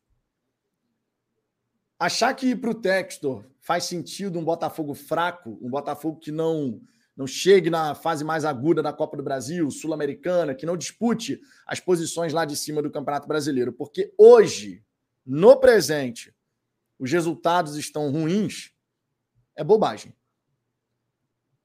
É só a gente pegar e esquece texto. Esquece texto. Pega outros times do futebol brasileiro. Quais são os times que têm os jogadores mais valorizados? Os times que estão brigando contra o rebaixamento ou os times que estão brigando pelos títulos? Esquece texto, não estou falando de Botafogo agora, estou falando de futebol. Você pode ter um jogador que se destaque num time que está brigando contra o rebaixamento. Mas, via de regra, a valorização de mercado desse atleta vai ser muito inferior à de um jogador que está chegando na final da Libertadores, que está chegando na final de uma Sul-Americana, que está ganhando um título de, relevância internacional. Para o negócio Botafogo, essa história de a gente só vai focar na base, se assim fosse, a gente não teria feito, por exemplo, a reconstrução do elenco. Não. A gente não estaria gastando hoje 130 milhões por ano com folha salarial, de 11 a 12 milhões de reais. O Botafogo, vale lembrar, praticamente desde sempre, quando muito, quando muito, ali nos anos recentes, gastava 3, 3 milhões e meio de reais por mês em folha salarial. A gente saltou de uma folha de 3, 3 milhões e meio para uma folha de 11 a 12. Ah, mas os resultados estão ruins. Ah, mas não tem protagonista. Sim, não tem protagonista. Mas o elenco do Botafogo não é essa porcaria para estar tá apresentando os resultados que está apresentando. Não tem mesmo. bons jogadores nesse elenco do Botafogo. Não dá para falar que não. É óbvio que o Textor, enquanto empresário, ele vai ter esse interesse de ter o retorno do seu investimento em dado momento. Mas a quantidade de dinheiro por contrato e até acima desse, desse previsto em contrato que ele tem colocado já e que ainda terá que colocar é gigantesca, gente. Então, sim, venda de atletas é um dos objetivos de qualquer clube. De qualquer clube, não é exclusividade do Botafogo. Porém, esses ativos serão muito mais valorizados a partir do momento que o Botafogo chegar numa final de Sul-Americana, que conquistar um título internacional, que, tá, que estiver sempre brigando pelas primeiras posições.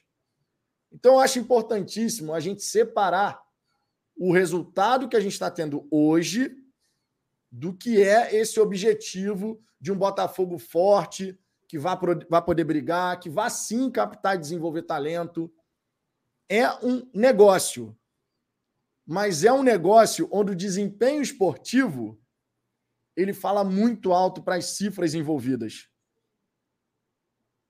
Repito, pegue dois times do Campeonato Brasileiro que não seja o Botafogo. Pega os times que estão lá em cima, por exemplo, o André do Fluminense. Está jogando uma barbaridade. Fluminense brigando ali em cima na tabela do Campeonato Brasileiro e tal. E pega um outro meio-campista jovem que está disputando, de repente, um jogando num time que está brigando para não cair. Qual que vai se valorizar mais? Então, gente, essa história de que o Textor não quer ver o Botafogo vencer, não sei o quê.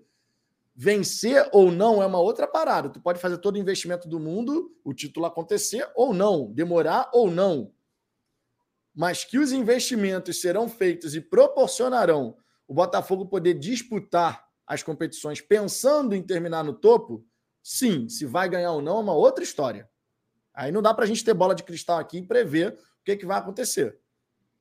Mas ninguém que investe de 11 a 12 milhões de reais por mês em folha salarial no time principal está querendo simplesmente assim, eu não estou preocupado com o time de cima.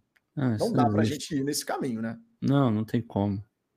Não tem como. É, é bom para todo mundo. E isso, ele não está falando agora, não. Na primeira entrevista dele para o GE lá atrás, ele já falou isso.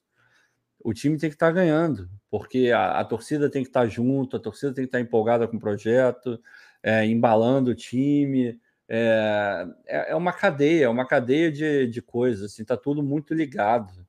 Não existe. Se ele tivesse realmente cagando para tudo isso, ele de fato teria comprado um clube pequeno só preocupado em revelar.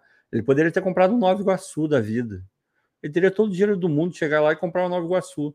Ia pegar jogador, revelar jogador para cacete, ia fazer ponte com os clubes dele da Europa e estava tudo certo. Obviamente, ele olha e fala: pô, Botafogo, um clube grande, um clube que já foi, é, já teve uma marca grande na Europa, então dá para resgatar isso. Até, até esse negócio de jogar Sul-Americano e Libertadores influencia muito nessa visão global que ele tem para o Botafogo. A gente não pode esquecer disso nunca. Não tem como você espalhar a sua marca pelo mundo porra, brigando para não cair todo ano. Nenhum clube vai conseguir fazer isso na face da terra. Todos os clubes que estão espalhados pelo mundo sempre brigam lá em cima, tem uma, uma base de fãs enorme, muito por conta disso, porque tem os melhores jogadores, tem as maiores estrelas. É, é, é meio chovendo molhado, mas tem hora que de fato tem que chover mesmo. É, então não, não dá para a gente dissociar uma coisa da outra. O, o processo não é não é desligado assim. A gente tem que olhar sim para a divisão de base ele vai fazer, vai melhorar, e a gente vai aproveitar esses moleques no time principal. Vai... Cara, não tem mistério. É fazer o que o Fluminense faz, é fazer o que o Flamengo tem feito. O Palmeiras começou a fazer isso também. Daqui a pouco o Hendrick vai estar no time titular. O, o Danilo está lá, é titular do time, joga muita bola, o volante. Já jogou mais, mas joga muita bola. E outros tantos jogadores que passaram lá. O Patrick de Paulo veio da base deles também, jogou muito bem no Palmeiras. Então, esse é um movimento natural e a gente não pode ficar só com essa coisa de ah, agora a gente tem dinheiro e não liga para a base, ele só vai ligar para a base para poder fazer transferência. As coisas não são assim. Não, e tem um. Eu vou, eu vou passar aqui na galera do chat já já, mas até aproveitando isso que você falou e também essa declaração do Fernando Calais lá no Flow Esporte Clube, vale destacar uma própria frase do John Textor, onde ele fala: é melhor você desenvolver jogadores do que negociar uhum. jogadores. Mais barato. É muito mais barato. O que, que é mais uhum. barato? Você comprar o Neymar ou você encontrar o Neymar? Pô. Antes dele estourar. Não tem nem comparação. Não tem comparação, né, gente? Então, essa história de que pô, o Botafogo está contratando um monte de jogador para sub-17, sub-20, sub-23, sim. O Botafogo está tentando encontrar próxima, o próximo diamante bruto. O Botafogo está tentando peneirar para ver se a gente consegue encontrar esses jogadores antes deles virarem os caras que vão jogar para caramba, que vão para Premier League, Campeonato Italiano, vão jogar Champions League. Fazer esse trabalho é extremamente importante. Isso não significa dizer que o Botafogo não, não investe no time principal, porque investiu. Investiu. Não dá para a gente falar que não. Foram cerca, sei lá, 80 milhões de reais esse ano que foram 65 milhões na primeira janela, e teve 8 milhões e pouco do Tiquinho Soares, já foi a 73. Mas o que que teve agora? Teve ele, falou, ele falou que gastou na segunda por volta de 15 milhões. Então, são os 80 milhões de reais esse ano que foram colocados no time. Fora futuras negociações que você vai ter que empenhar grana se você quiser manter o atleta no clube. Caso do Lucas Fernandes, por exemplo, são 4 milhões de euros. Se quiser contratar o Lucas Fernandes no fim do empréstimo. O Luiz Henrique, se alcançar as, as tais metas, mais 8 milhões de euros. Então, tem investimento sendo feito. A gente pode questionar aqui, pô, esse fulano aqui foi contratado, mas não está rendendo nada. Isso é normal no futebol também. É tá. ilusão ah, a gente achar que todos os jogadores contratados vão render exatamente igual. Quem dera fosse assim. Nem o Real Madrid consegue acertar assim. O Real Madrid contratou o Hazard achando o quê? Pô, o cara vai jogar pra cacete aqui. Todo mundo, né? Todo mundo achou, pô, o belga vai jogar pra cacete no Real Madrid. E jogava muita bola no Chelsea. E não jogou nada. Porra, então, nem todo investimento que você faz garante que o atleta vá performar bem no seu time principal. Isso acontece em todos os times do planeta. Tanto é que tem jogadores que chegam com uma pompa. Pô, esse cara aqui vai arrebentar nesse time. O cara não joga nada, nada, nada, nada. No Botafogo, a gente tem sim alguns jogadores que estão abaixo daquilo que a gente gostaria de ver. Isso acontece. Tá? Nem todo investimento vai ser assertivo. Mas a gente não pode esquecer dessa, dessa lógica básica. Um atleta se valoriza muito mais quando ele disputa as principais competições. E tem inclusive uma fala aqui que foi escrita no chat do Cílio, Ricardo marcou aqui. A real é que para o Textor ganhar dinheiro, o Botafogo precisa estar ganhando campeonatos, ou no mínimo chegar até as fases decisivas. O Botafogo ruim nos deixa pé da vida e deixa ele sem dinheiro. Modo, obviamente, de falar. É, é, é mas essa é a grande verdade, gente. Se o Botafogo chega, todo ano passa a chegar em semifinal ou final de Copa do Brasil, se consegue chegar nas fases decisivas, olha quanto dinheiro vai entrar. Não, e faz bem também, pensando, desculpa te cortar, mas a gente tem que pensar que o Botafogo é parte de uma, de uma rede global se o Botafogo está se destacando, se o Botafogo está ganhando campeonato, se o Botafogo consegue de fato revelar bons jogadores e exportar bons jogadores, isso aumenta o valor da holding dele como um todo. Precisamente. Então, isso lá na frente para ele é, é, porque a gente fica muito na cabeça de ah, mas pô, é em real e o cara é em dólar, não sei o quê. Mas, meu irmão, se o Botafogo virar de fato essa potência, essa vitrine, vai elevar o valor. Se ele quiser abrir, fazer, se ele fizer um IPO lá na frente e tal, o Botafogo pode ser sim um, um, um lugar onde os caras vão olhar e falar: pô, vamos comprar os papéis dessa empresa aí, porque dentro dela tem o Botafogo. Eles estão no Brasil, no Rio de Janeiro, estão vendendo jogador direto, estão disputando o campeonato. Vai elevar o nível da holding dele como um todo. A gente pensa muito no Botafogo, mas de maneira global, a holding dele não vive só de Botafogo. Então, de repente, a gente pode ser mais importante do que, é, sei lá, o Crystal Palace dentro do, do processo dele. Porque tudo bem que o Crystal Palace vai revelar jogadores lá, mas não tem como você comparar a quantidade de jogadores revelados no Brasil e que potenciais no Botafogo do, e os caras que tem lá em, no, em Londres, porque, enfim, não tem como comparar. A gente vai revelar quase sempre muito mais do que eles. Exatamente. Marcelo Duarte, Azambuja, eu acho que o John Textor tem um carinho pelo Botafogo, mas é, é certo que vai ganhar dinheiro. Mas se não Também. fosse o Botafogo, seria qualquer outro dinheiro, não falta. É isso aí mesmo. Sim, isso é, é verdade. Isso é, é uma é grande verdade. É negócio. Inclusive, poderia ter sido o América Mineiro, diga-se. Sim. É o Londrina, vale que ele olhou lembrar, também. Né? É. Vale a gente lembrar que poderia ter sido o América Mineiro. Pois é. Depois apareceu o Botafogo na vida do John Textor e tal, mas a priori não era o Botafogo. A priori não era o Botafogo. O John Textor falou do Londrina, teve a questão aí do América Mineiro. Teria outro clube, certamente, para ele poder chegar. Mas aí é que tá. Ele identificou no Botafogo o clube ideal para os planos dele. Vocês, sinceramente, não vem vantagem da gente fazer parte de um grupo de futebol? Não. Eu consigo enxergar inúmeras vantagens. Não, tem várias, tem várias. Inúmeras vantagens. Tem as partes é ruins é também, né? Obviamente. Não, óbvio. Mas é. não é porque hoje o resultado dentro de campo está ruim que a gente tem simplesmente que questionar tudo e falar: não, esse cara tem que sair daqui, conforme a gente já viu, inclusive. Aqui no chat até. Temos que expulsar esse gringo daqui. Pô, meu irmão, isso é um absurdo completo. É. Sinceramente. O resultado atual dentro de campo é ruim. Mas o tanto de coisa que ainda há por fazer, inclusive outro dia a gente fez uma resenha aqui com a presença do Gentili, beijão para o Gentili, gente finíssima, onde a gente falou, o Botafogo está construindo do zero, e do zero é modo de falar, porque se a gente for ao pé da letra mesmo, a gente pode falar que é do negativo, irmão. Porque além de não ter estrutura, de não ter isso, não ter aquilo, ainda tem dívida para cacete. Não é.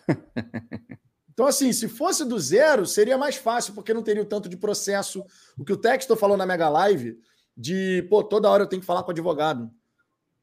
Eu gostaria de dar minha atenção para a parte do futebol, mas toda hora eu tenho que me reunir com o advogado. Então o Botafogo nem construindo do zero está.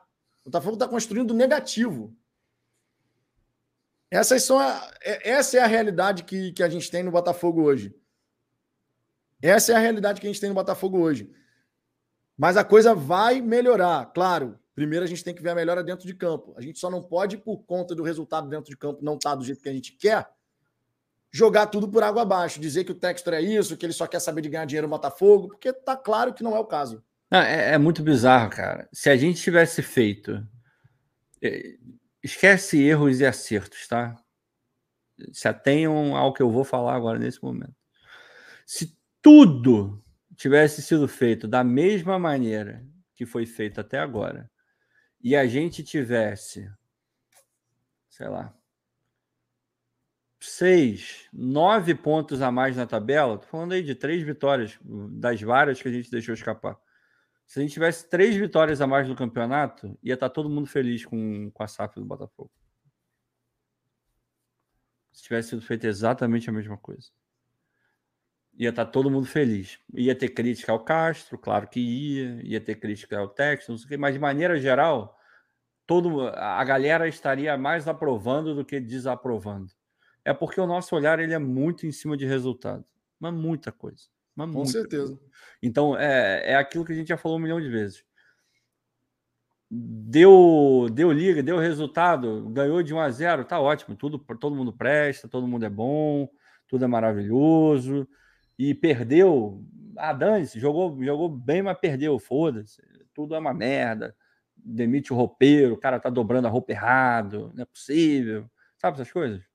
É meio foda. A gente tem que parar de, de analisar. Obviamente que a gente não pode tirar essa parte da análise. O campo bola ele é importante e no final de contas é, é das contas é tudo que é, tudo gira em torno do, do campo bola e é inevitável. Isso é aqui no Brasil em qualquer lugar do mundo.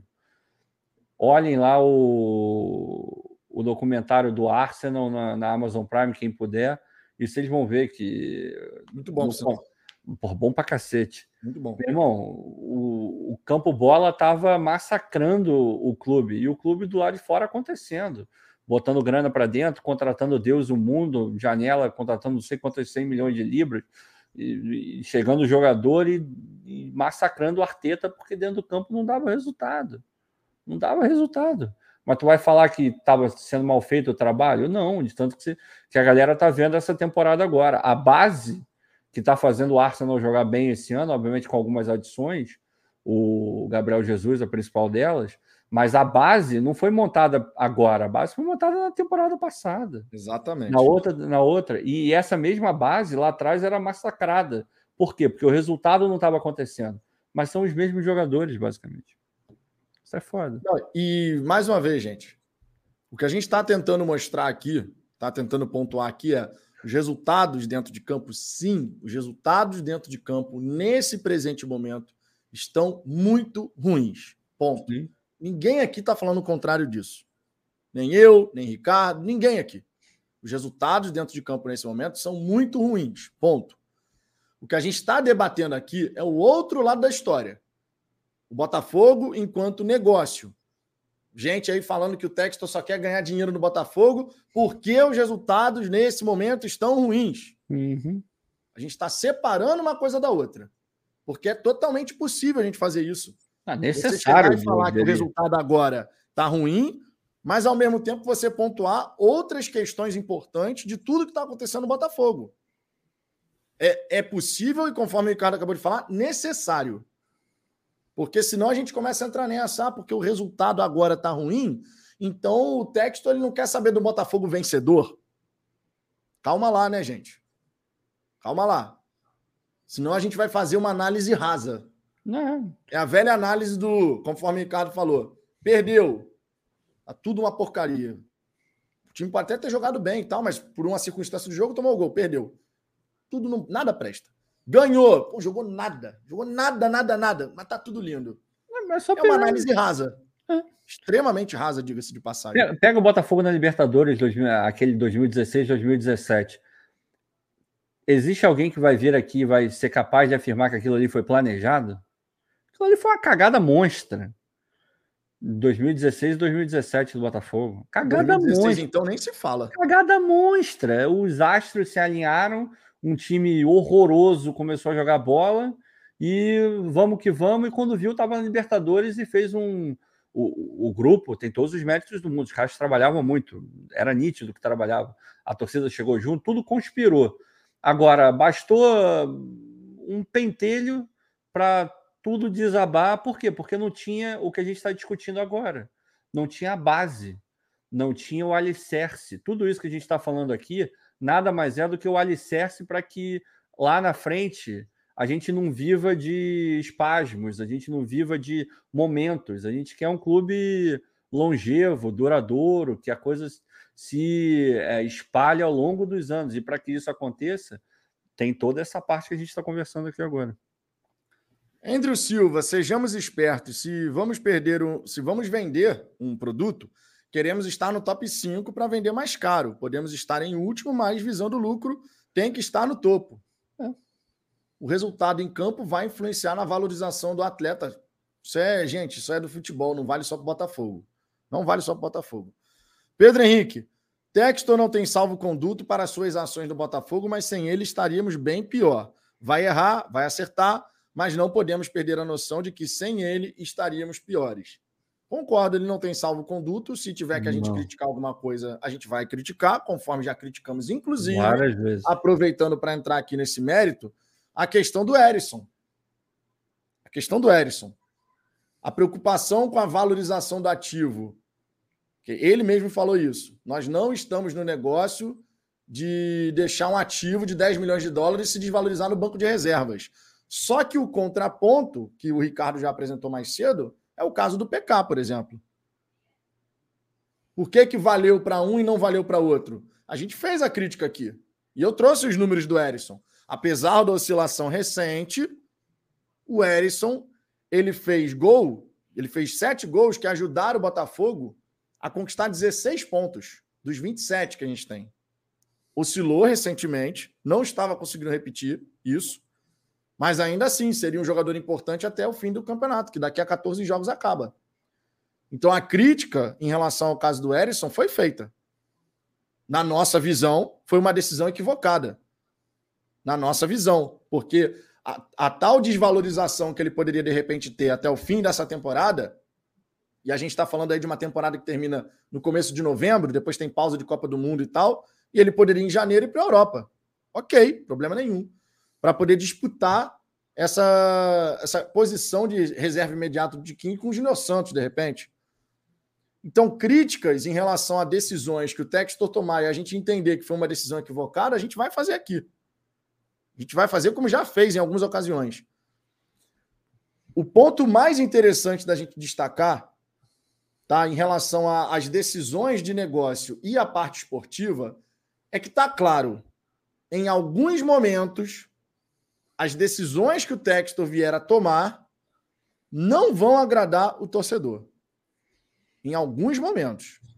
E não, não pode ter sido, de repente, a primeira vez no sentido de negociação de um atleta, mas não será a última. Todo mundo está ciente disso. Pode chegar um momento que a galera vai falar assim: pô, revelamos um moleque bom pra cacete. Vamos pegar aí, ó. O Jefinho tá jogando muita bola e digamos que o Jefinho cresceu pra caramba, meu irmão. O contrato do Jefinho vai até 2025. Vem uma proposta em meado de final de 2023, vem uma proposta pro Jefinho. 12 milhões de euros. A gente fala assim, pô, meu irmão, não, o Jefinho tá jogando muito. O Jefinho tem que ficar. O Texta pode chegar e falar, vou vender. É. Pode. A gente vai ver isso acontecer no futuro, gente. Vai. Ou vocês acham que o, a ponta final é o jogador sempre ficar no Botafogo até o fim da carreira? É óbvio que não. Então, quando a decisão de negócio do texto for tomada e a gente, pô lá, falar assim, pô, o timing foi horroroso, como foi, conforme foi o caso do Erisson, a gente vai falar aqui. Agora, ao mesmo tempo, a gente tem que destacar. Vai acontecer de novo. A gente vai vender algum atleta, algum ativo do Botafogo, algum jogador que se destacou muito na temporada. O caminho natural é esse. É ele vem para cá, se destaca, faz um grande trabalho, daqui a pouco ele vai para um outro clube. Então isso vai acontecer. E é importantíssimo a gente saber lidar com isso, porque esse é um ponto interessante, né, Ricardo? Porque a gente, nós, botafoguenses, não estávamos acostumados com isso. Acho que era até pior, né? Vendia qualquer um a qualquer momento Exato. pela micharia e duas mariola. Era, era, nesse caso era até pior, mas. Eu quero acreditar que ele. Vamos lá, o Jefinho é o cara que claramente está sendo importantíssimo para esse time atual.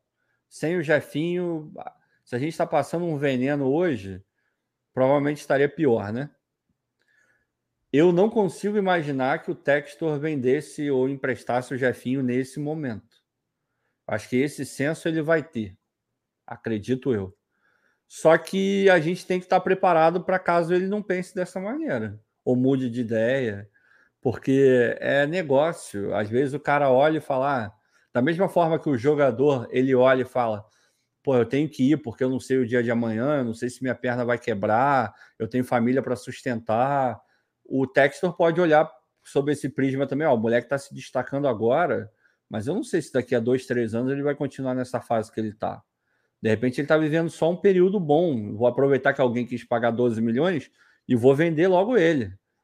A gente não sabe. A gente pode discordar, a gente pode concordar ou ser indiferente.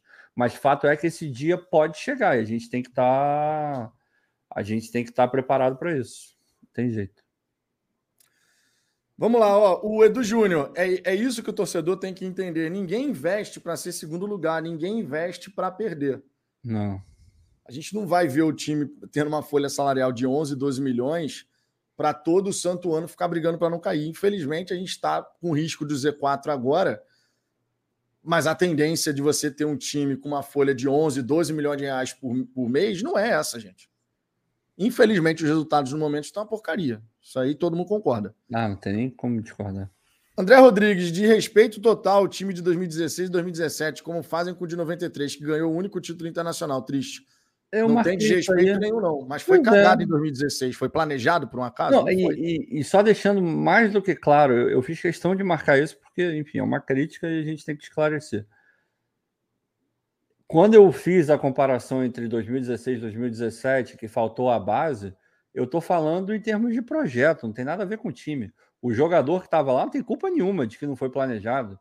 Pelo contrário, eles têm todos os métodos possíveis de um lugar bagunçado, zoneado, ter dado certo. Não foi por causa do CEP, deu certo por causa do Jair, por causa do, é, do Neilton, por causa do Camilo, por, por causa deles que deu certo. Tem nada, é exatamente o contrário. Eles, têm uma, eles devem ter uma valorização ainda maior por conta do que eu falei. Então, é só uma questão de, de interpretar e olhar pelo prisma adequado, ou mais adequado, de repente. Não, e especialmente falando de 2016, gente, desculpa, mas não dá para falar que aquilo foi planejado. Não, claro que não, pelo amor de Deus. Vocês realmente acham que o CEP planejou o time Pagado. ir para a Libertadores? Pagado. Gente, é só a gente chegar e lembrar que o Botafogo passou boa parte do campeonato na zona do rebaixamento ou perto dela. É por isso que, por isso que o Jair assumiu, porra. Só por isso que ele assumiu. Pô. É só a gente lembrar, né, gente? Então é, é questão de bom senso. É, de olhar é. para aquele campeonato e falar: é extremamente improvável acontecer o que aconteceu, que bom que aconteceu.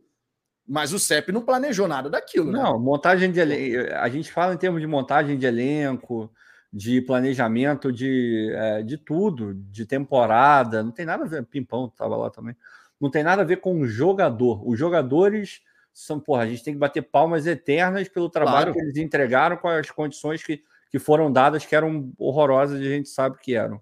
Agora, em termos de planejamento como um clube, como direção, o, o resultado final foi acima das expectativas e, e, e muito acima, porque foi uma cagada em termos de planejamento, foi uma cagada. O Ronaldo Avinegro aqui lembrando, em 2016 viramos o turno em último lugar. É, pois é. Pô, coisas do futebol. O futebol proporciona é. que as arrancadas, Sim. conforme a gente deu em 2016, aconteçam, mas não dá para falar que foi planejado, gente. Não, não, Isso não é uma questão simples. Isso é uma questão simples. Pois é. É. Anderson Arguim.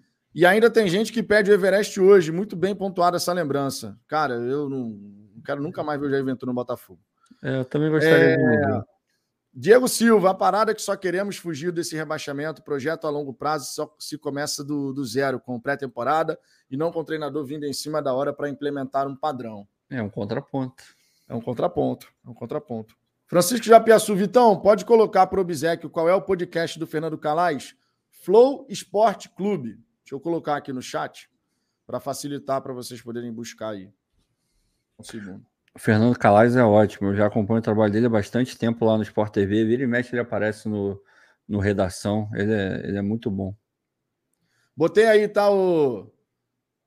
Botei aí o Francisco, botei aí no, o nome do, do podcast, tá? É, outras mensagens aqui. O Vinícius Ferreira, comparar Eris com PK não faz sentido. São posições diferentes e posturas diferentes. Erisson não jogaria mesmo se quisesse, pois avaliou-se que ele está atrás dos outros dois. PK não quer jogar. Cara, a questão da valorização, da desvalorização do ativo faz sentido a comparação, pelo menos no meu entendimento. É, é conceitual a coisa. Conceito, né? É conceitual. É, é conceitual. É conceitual.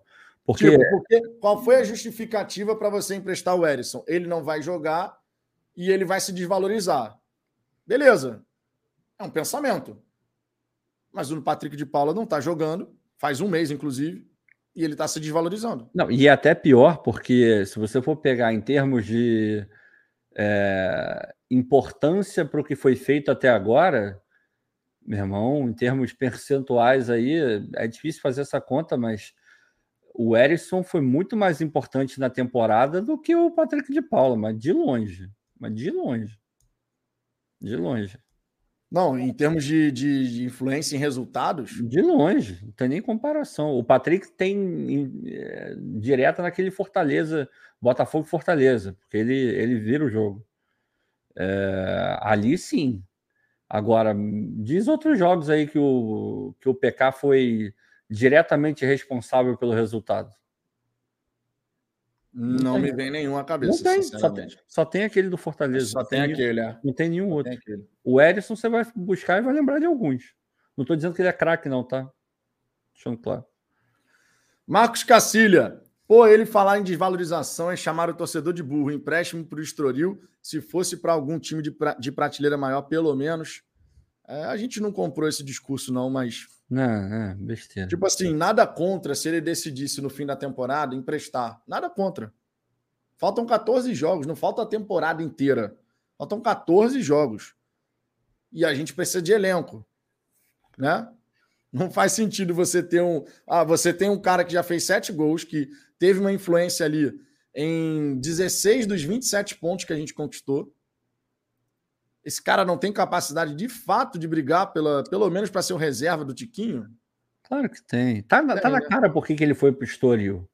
Os donos do Estoril são sócios do Textor no Crystal Palace. Não precisa falar mais nada. Por isso que ele foi para lá, pô. Não tem outra explicação. O Rodrigo Santos, caso o Erisson, o caso do Erisson prova que o resultado esportivo é secundário. Rodrigo, vamos lá. Mais, mais ou menos. É, não é bem assim não, cara. Não é bem assim não. O Rodrigo até aqui embaixo dessa mensagem, ele chegou a escrever aqui, é, ele poderia até vender o Erisson, só que ele, aqui ó, podia vender o Erisson de boa, mas ele emprestou. Se ele quisesse fazer dinheiro de imediato com o Erisson, cara, ele vendia. Vendia. Ele quer valorizar o, o jogador para que ele possa se desenvolver e ter mais minutos. Então, é aquela história, né, o Rodrigo? Você tá sempre aqui, tá sempre comentando lá no grupo. Até saiu do grupo, ver que você saiu hoje aí, não sei o que que houve, porque tem mensagem para cacete. Mas tu já tem um ponto de vista sempre formado, né, Rodrigo? Então, qualquer coisa que a gente falar fica meio não, difícil. De... Não, e, e, você pega, assim, eu, eu te daria 100% de razão se o Erisson tivesse metendo um gol atrás do outro agora e a gente estivesse vivendo do Erisson. Mas não, não, é, não é o caso. Se tivesse esse cenário, eu duvido que o Texas tivesse emprestado o Erisson. Agora, não tô, não, eu não teria emprestado, tá? Só estou fazendo um contraponto. O argumento dele é muito fraco, mas ainda tem gente que compra. Se o Erisson tivesse arrebentando e fosse a salvação do Botafogo e ainda assim tivesse emprestado, aí o argumento dele não valeria de porra nenhuma ninguém compraria. É isso que eu estou querendo dizer. JC Galgos, vocês estão satisfeitos com o trabalho do Castro? Complemento. Não. Vocês confiam no Luiz Castro? Cara, não estou satisfeito. Aí eu falo por mim, não sei não. qual vai ser a resposta do Ricardo. Não, não, estou satisfeito com o trabalho do Castro. Acho que difícil algum botafoguense nesse momento estar satisfeito com o trabalho do Castro. E minha confiança no Luiz Castro está para lá de abalada. Já falei isso aqui algumas vezes, inclusive. Eu torço muito para que ele possa dar a volta por cima. Mas a minha confiança que eu tinha lá no começo, quando ele foi anunciado, minha esperança, quando ele foi anunciado, assim como de boa parte da galera aqui do chat, Pô, era o quê? Pô, esse cara vai fazer o Botafogo jogar um, um belíssimo futebol. A gente vai fazer um campeonato legal, tranquilo. Passou longe disso, infelizmente. Cara, é, qual, qual, foi a primeira mesmo? Se, se tá Vocês estão satisfeitos com o trabalho do Castro e se a gente confia no Luiz Castro? Cara, ninguém está satisfeito com o trabalho do Castro e eu garanto para você que nem ele tá. Então, ninguém. O trabalho dele, eu já disse aqui mais de uma vez e repito, o trabalho dele até agora no geral, com alguns bons momentos, algumas coisas positivas, algumas, não todas, não muitas. Mas, no geral, a média do trabalho dele é uma merda. Eu falei isso há sei lá quantas milhões de lives atrás. É, é uma merda o trabalho dele. No, na, no geral, na média ali, é muito ruim, muito fraco. Se quiser ser muito educado, é está muito deficiente, muito aquém do que deveria, poderia e o que a gente esperava. Se eu confio no Castro, eu não posso. Eu não quero brigar contra a imagem, sabe aquela coisa de brigar contra a imagem? Eu não vou brigar contra a imagem. E vocês vão entender o que eu vou falar. É óbvio que eu não confio no Castro da mesma maneira que eu confiei nele quando eu vi a entrevista coletiva de, de apresentação no Botafogo. Ninguém, Vou te dizer que eu acho que nem, nem o Textor confia da mesma maneira que ele confiava quando ele contratou. É, porque é óbvio que você vê os erros cometidos, uns erros até básicos, e você olha e fala: hum, um cara do dito nível dele não pode errar essas coisas tão ridículas que ele está errando, não. Tipo, insistir com três zagueiros com falso nove, sabe essa coisa? Você olha assim e fala, Jesus, e de peito aberto contra o Palmeiras? Não. É, então, obviamente, eu não confio da mesma maneira. Agora, se você perguntar se eu estou zerado de confiança no Castro, eu vou dizer que não. Para mim, ele continua sendo um bom treinador, não vem sendo um bom treinador no Botafogo, mas eu acho que ele pode dar a volta por cima. Acredito ainda que ele pode dar a volta por cima. Porque a questão é, teórica dele, a questão de pensamento, filosofia de jogo, algumas coisas que a gente já viu encaixando no Botafogo mesmo, em outros lugares, certamente me dão a confiança de que esse cara pode dar a volta por cima no Botafogo. Só que já falei mais de um milhão de vezes. Eu não tenho apego ao Castro, a figura do Castro. Ele representa uma coisa que eu sempre defendi a minha vida inteira e um modelo de futebol que me agrada, mas eu não vou morrer é, abraçado ao Castro, não. Quando eu julgar que, é, beleza, ele continua sendo um bom treinador, mas no Botafogo realmente esquece, deu tudo errado e foda-se, manda esse cara embora. Eu vou falar, mas ainda tem uma confiança, mas obviamente é bem menor do que era no começo, sem dúvida nenhuma. O JC mandou aqui também, amigos, a verdade é que eu desanimei dessa temporada. Tô todo mundo triste. Eu acho todo que, de mundo. modo geral, o Botafogo desanimou. Todo mundo, JC. todo mundo, todo mundo desanimou. Eu escrevi, eu escrevi no Twitter ontem, ontem, eu acho que foi ontem, ou hoje, sei lá. Já nem lembro mais. É, eu escrevi que a, o Botafoguense, de modo geral, ele, ele esperava um ano de esperança, desafiador, sim, mas mais tranquilo do que a gente está tendo agora. Nessa altura do campeonato, na 24 rodada, entrando na 25, eu imagino que lá no começo, nenhum botafoguense poderia esperar que o Botafogo estaria a dois pontos do Z4. Não estou dizendo que a gente estaria no topo, um nono lugar, um oitavo lugar, factível. Ou seja, fazendo um campeonato seguro, tranquilo, seguro. Fazendo um campeonato que esse time foi montado para fazer. Exato, exato. Só que, infelizmente, a realidade que se apresentou não não é essa. Mas eu imagino que todo mundo lá no começo tenha, tenha imaginado isso. Pô, é um ano de renovação do Botafogo, é um ano de, de esperança para a torcida. A gente vai conseguir fazer um ano tranquilo para estruturar tudo que tem que estruturar, o start, logicamente. E a partir de 2023, quem sabe, a gente começar a mirar alguma coisa mais interessante. Não que fosse sair em 2023 ganhando tudo e tal, mas aquele, aquela caminhada, subir os degraus que a gente tem que subir né? Porque a gente está muito lá atrás em relação a outras equipes do futebol brasileiro. Infelizmente, a realidade que se apresentou completamente oposta. Estamos a dois pontos do Z4, então é natural que o torcedor do Botafogo, de modo geral, ele tenha desanimado. É natural. Eu vejo com muita naturalidade a gente aqui vai sempre falar da questão da presença no estádio, de ser sócio-torcedor, porque são bandeiras que a gente levanta aqui desde sempre, não é de agora. E a gente não vai mudar isso aqui, é uma linha que a gente segue no canal. Vocês nunca vão ver falando a gente. Vocês nunca vão nos ver falando o contrário em relação a isso. Ah, sai cancelando. Não, nunca, nunca, nunca, nunca, nunca. A história de não ir ao estádio também não, não é a nossa linha aqui, é isso. Vai ter gente que vai concordar, vai ter gente que não. Mas que de modo geral, de modo macro, bateu esse desânimo em muito torcedor. Isso é notório. É, só você, é só você ver pelo, pelo chat, é só você ver no estádio, é só você ver nas redes sociais, enfim. Tá todo mundo meio borocochô nesse momento, né? Agora, cabe ao Botafogo dar uma resposta em campo, porque há tempo ainda para você poder animar a galera. E você a melhor forma de você animar a galera é vencendo, né? São as vitórias, conquistando os pontos, se afastando lá de baixo. Aí a galera anima de novo, né? É assim que o futebol funciona, verdade seja dito. É, Renato Costa, famoso voo de codorno que aconteceu na gestão CEP. É, é. Não, não, tinha base, né? Beijo pro Renato. É. Beijo para. Vitor Ribeiro, Vitão e Azambuja, gostaria de saber o porquê o PK não está jogando. É uma escolha do Castro, né? É, uma escolha do Castro e do próprio PK. É, é, cara, depois que o Castro deu aquela declaração falando sobre entre o Oyama e o PK, né? Pô, por que, que o Oyama jogou? Porque treinou melhor. Ah, cara. Aquela ali foi, meu irmão. Treinou melhor, meu irmão. Treinou melhor, vai jogar. É. Aquela, aquela dali, obviamente, né? A gente olha, a assim. gente só lamenta, cara, porque o PK jogando, não digo nem o máximo que ele pode, mas ele jogando bem, a gente não teria a menor dúvida de quem é o primeiro volante titular do Botafogo. É muito, é triste, cara.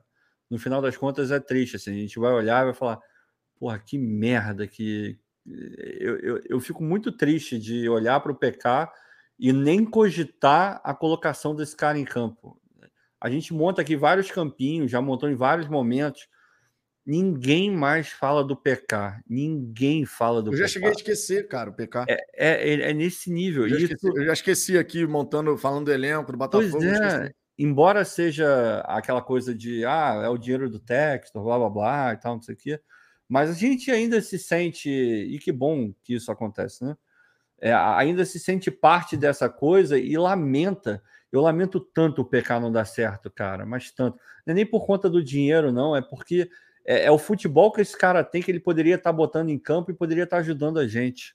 E ajudando a ele também, obviamente. É, é triste, cara. No final das contas, é triste ver o PK sendo esquecido por todo mundo. A verdade é essa. Hoje ele é esquecido por todos, dentro e fora do Botafogo, em termos de entrar em campo, né? Obviamente que dão atenção para ele no Botafogo, não é isso que eu tô falando. Pois é. Valdir Alves, não torço, nem quero isso, Azambuja. Se o Botafogo for para a Série B, hum. não jogar porra nenhuma, você hum. ainda vai vai querer achar, vai, vai achar o Castro pode fazer ainda um bom não, trabalho? Claro que não, gente. Esse, eu já eu fui muito claro. Eu não vou morrer abraçado com o Castro porque eu não tenho nada, eu não sou amigo do cara, não conheço o cara, eu conheço a parte teórica do trabalho dele e o que eu vejo do trabalho dele no Botafogo e vi algumas coisas de fora depois que ele foi contratado, não via antes. Ocasionalmente eu vi um jogo ou outro. O tal jogo do Real Madrid eu vi, eu estava vendo, mas nem depois que eu fui ligar o nome à pessoa. É, mas é óbvio que não. Se ele for para a Série B, eu já falei aqui e vou repetir muito brevemente. Para mim, o principal pecado do Castro não é ele é, taticamente, porra nenhuma. Ele taticamente ele é um bom treinador, ele entende de futebol, tem bons conceitos. Para mim, o principal problema dele é que ele não, o poder de adaptação do Castro, ele é quase nenhum. E adaptação barra, é, eu, com isso eu não estou chamando ele de burro, tá? É uma a inteligência de entender o contexto que ele está inserido, que tem a ver com a parte da, da adaptação também. Se ele tivesse montado um time mais seguro, mesmo que contrariando um pouco aquilo que ele pensa de futebol e que ele mais gosta, entender, se ele tivesse entendido o momento do clube e o que precisava ser feito no Campeonato Brasileiro de 2022, a gente não estaria no momento que a gente está. Por isso, sim, na minha opinião, é difícil colocar ali porcentagem e tal, mas o maior culpado da gente estar na, na draga que a gente está, o maior peso vai cair sobre o Castro e justamente na minha visão. Mas isso não quer dizer que ele é uma merda, que ele não serve e que ele é ruim, porque ele não é. Pedro Henrique, não consigo entender essa agenda positiva de vocês. O time em campo é uma verdadeira bagunça, impossível defender a continuidade do Castro. Acho que nem em 2020 o time era tão horroroso assim. Bom, em 2020, para começo de conversa, sim, o time era horroroso. Era ruim, com alguns bons valores. Tinha alguns bons é, jogadores. Mas de modo geral, era horroroso, bem era mais fraco, do que é esse ano. Tá? Não dá nem para comparar, na minha opinião. Segundo ponto, não sei se você acompanha aqui, ô Pedro, o nosso trabalho há mais tempo, porque a gente, de via de regra aqui no canal, a gente sempre busca falar sobre vários temas, tá? Não hum. só abrir live para falar de campo e bola. Então, assim, já é uma prática aqui do canal falar sobre várias questões relacionadas ao Botafogo, extracampo, parte de gestão, comercial, experiência do torcedor no estádio, marca, cultura, enfim, a gente já falou várias coisas aqui. Tá, então, essa história de. Não sei que agenda positiva é essa de vocês. Aqui a gente não está tentando fazer agenda positiva nenhuma.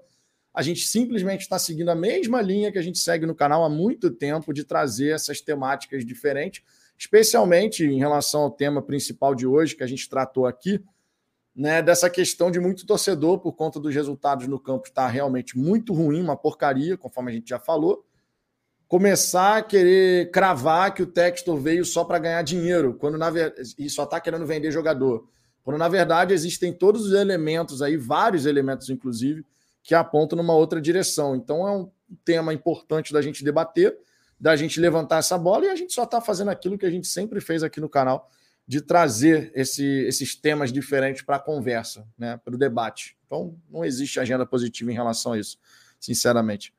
É, Rony Marques, abraços, Vitor e Ricardinho Play. Amanhã tem que pegar uma estrada, uma estrada aérea. Deus beijo, a vocês. Rony, beijo para você. A gente te adora. Beijão, Rony. Te amo aqui. É, o Rony é o, o nosso engraçadinho. Ele está aqui há muito tempo, cara. Muito o Rony é daqueles caras fiéis pra cacete, pelo menos aqui, né? Muito tempo, muito No resto eu já não garanto, já não sei. Jorge Ventura, boa noite. Se o Castro não é horroroso, ele é o quê, Ricardo? Ai, sendo muito breve, muito breve. Quem, quem foi que falou isso mesmo? Eu marquei, mas não. Jorge Ventura. Ô, Jorge, eu, vamos, vamos, fazer um, vamos fazer uma coisa. Você não precisa nem responder, mas internamente eu sei que você vai me responder e, e eu já sei até qual é a resposta que você vai dar. Mas mesmo assim eu vou fazer. Eu tenho certeza que em algum lugar que você já trabalhou, você já teve uma fase ruim, uma fase onde as coisas não deram certo, já teve dia de você olhar e falar, cara, hoje eu não estou bem, você errar no trabalho, ter um erro grave. Alguns você conseguiu consertar, outros você não conseguiu consertar. Você acha justo que eu te julgue somente pelo, por esses dias? Não. Eu tenho, que, eu tenho que julgar você pela média, correto? E todos os outros dias que você trabalhou bem? E todos os outros dias que você foi um bom funcionário? Em todos os outros dias que você foi um bom pai, que você foi um bom marido, um bom filho? Mas você pode ter respondido atravessado a tua mulher. Você pode ter dado uma bronca equivocada no seu filho, na sua filha, se você tiver. Você pode ter maltratado alguém mesmo sem querer. O que eu estou querendo dizer no final das contas é: o Castro não é um mau treinador na minha visão. Você pode discordar. Ele está sendo um mau treinador para o Botafogo. Perfeitamente possível. Pessoas encaixam e não encaixam, encaixam num lugar e não encaixam em outro o Castro não encaixou no Botafogo. Só que não é por falta de qualidade. Na minha visão, a culpa é, é muito dele por não estar sabendo ler e não estar sabendo entregar aquilo que o Botafogo precisa. Ele quer entregar o que ele quer entregar.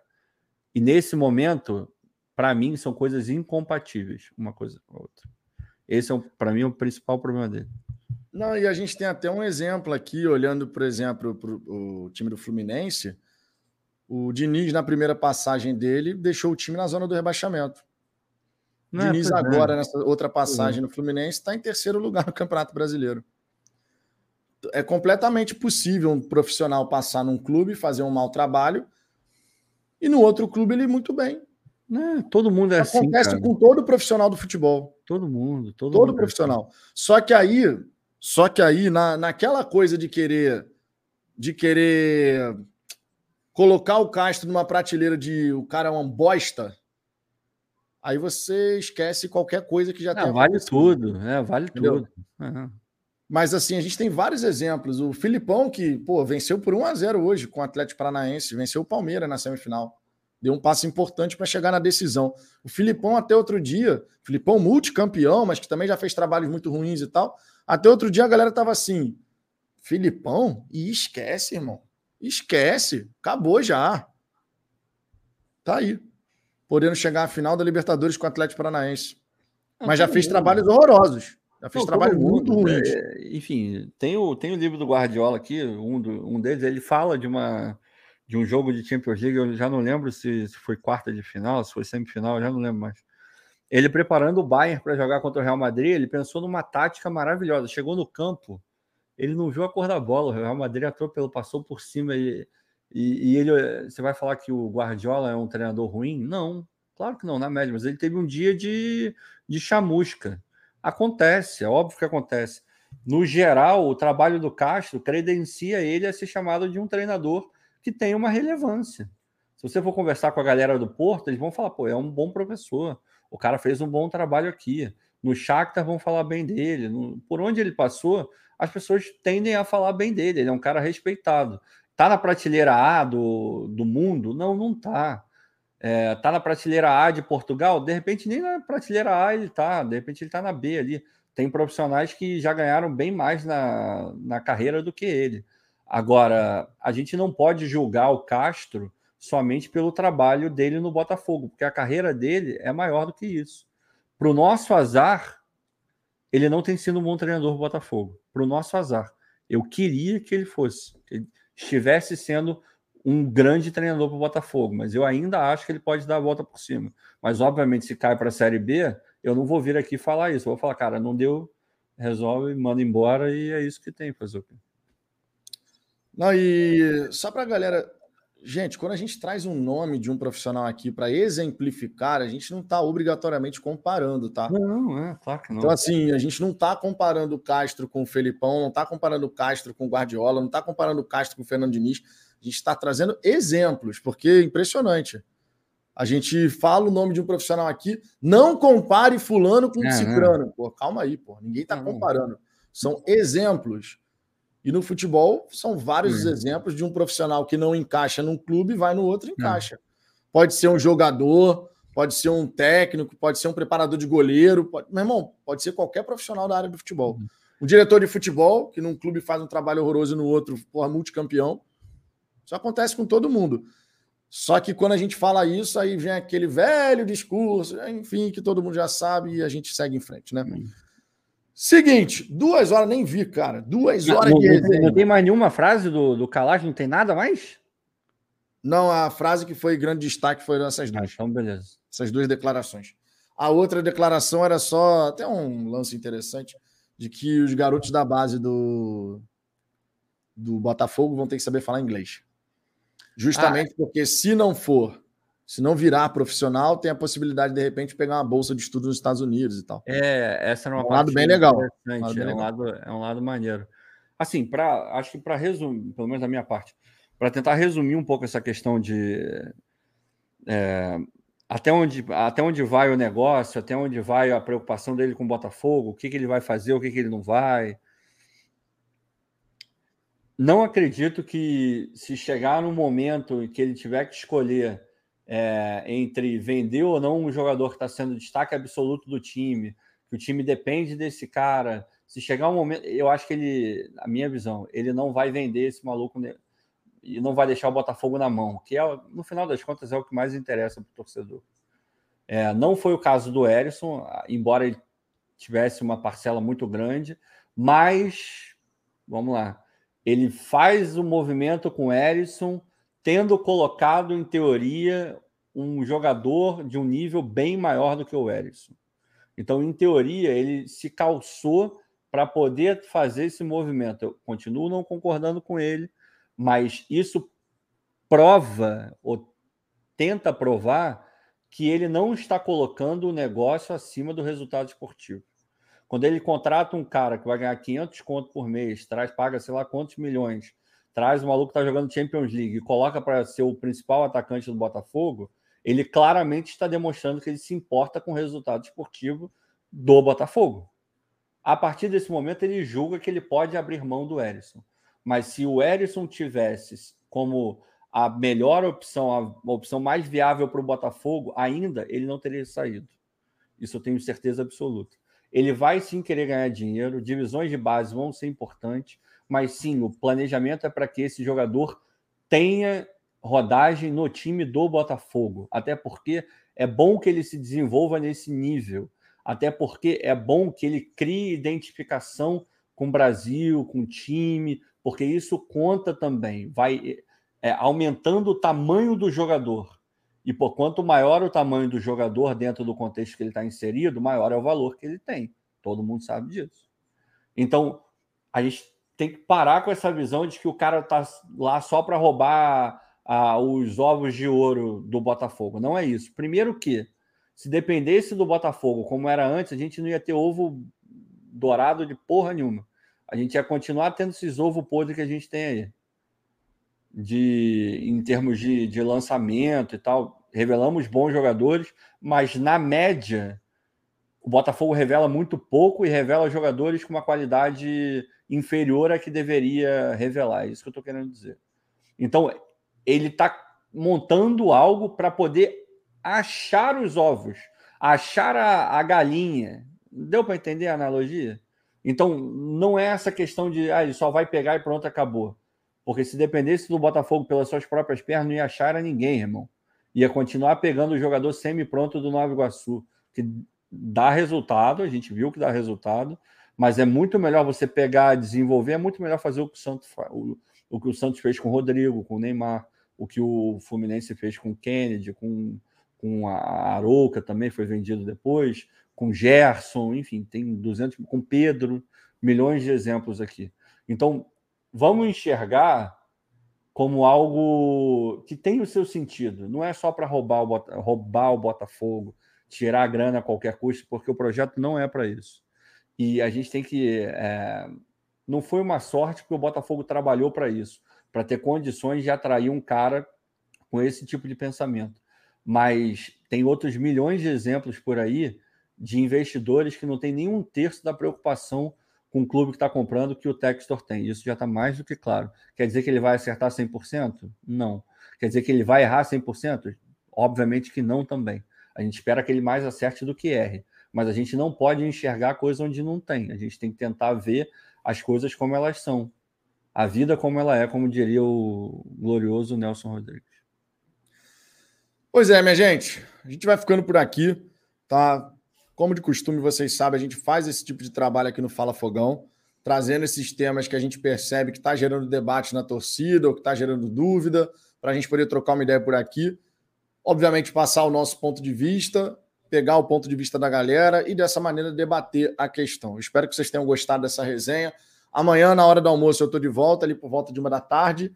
Fico convite para vocês poderem participar, obviamente. No mais, um grande abraço para todo mundo Beijo no coração de todos vocês. Fomos!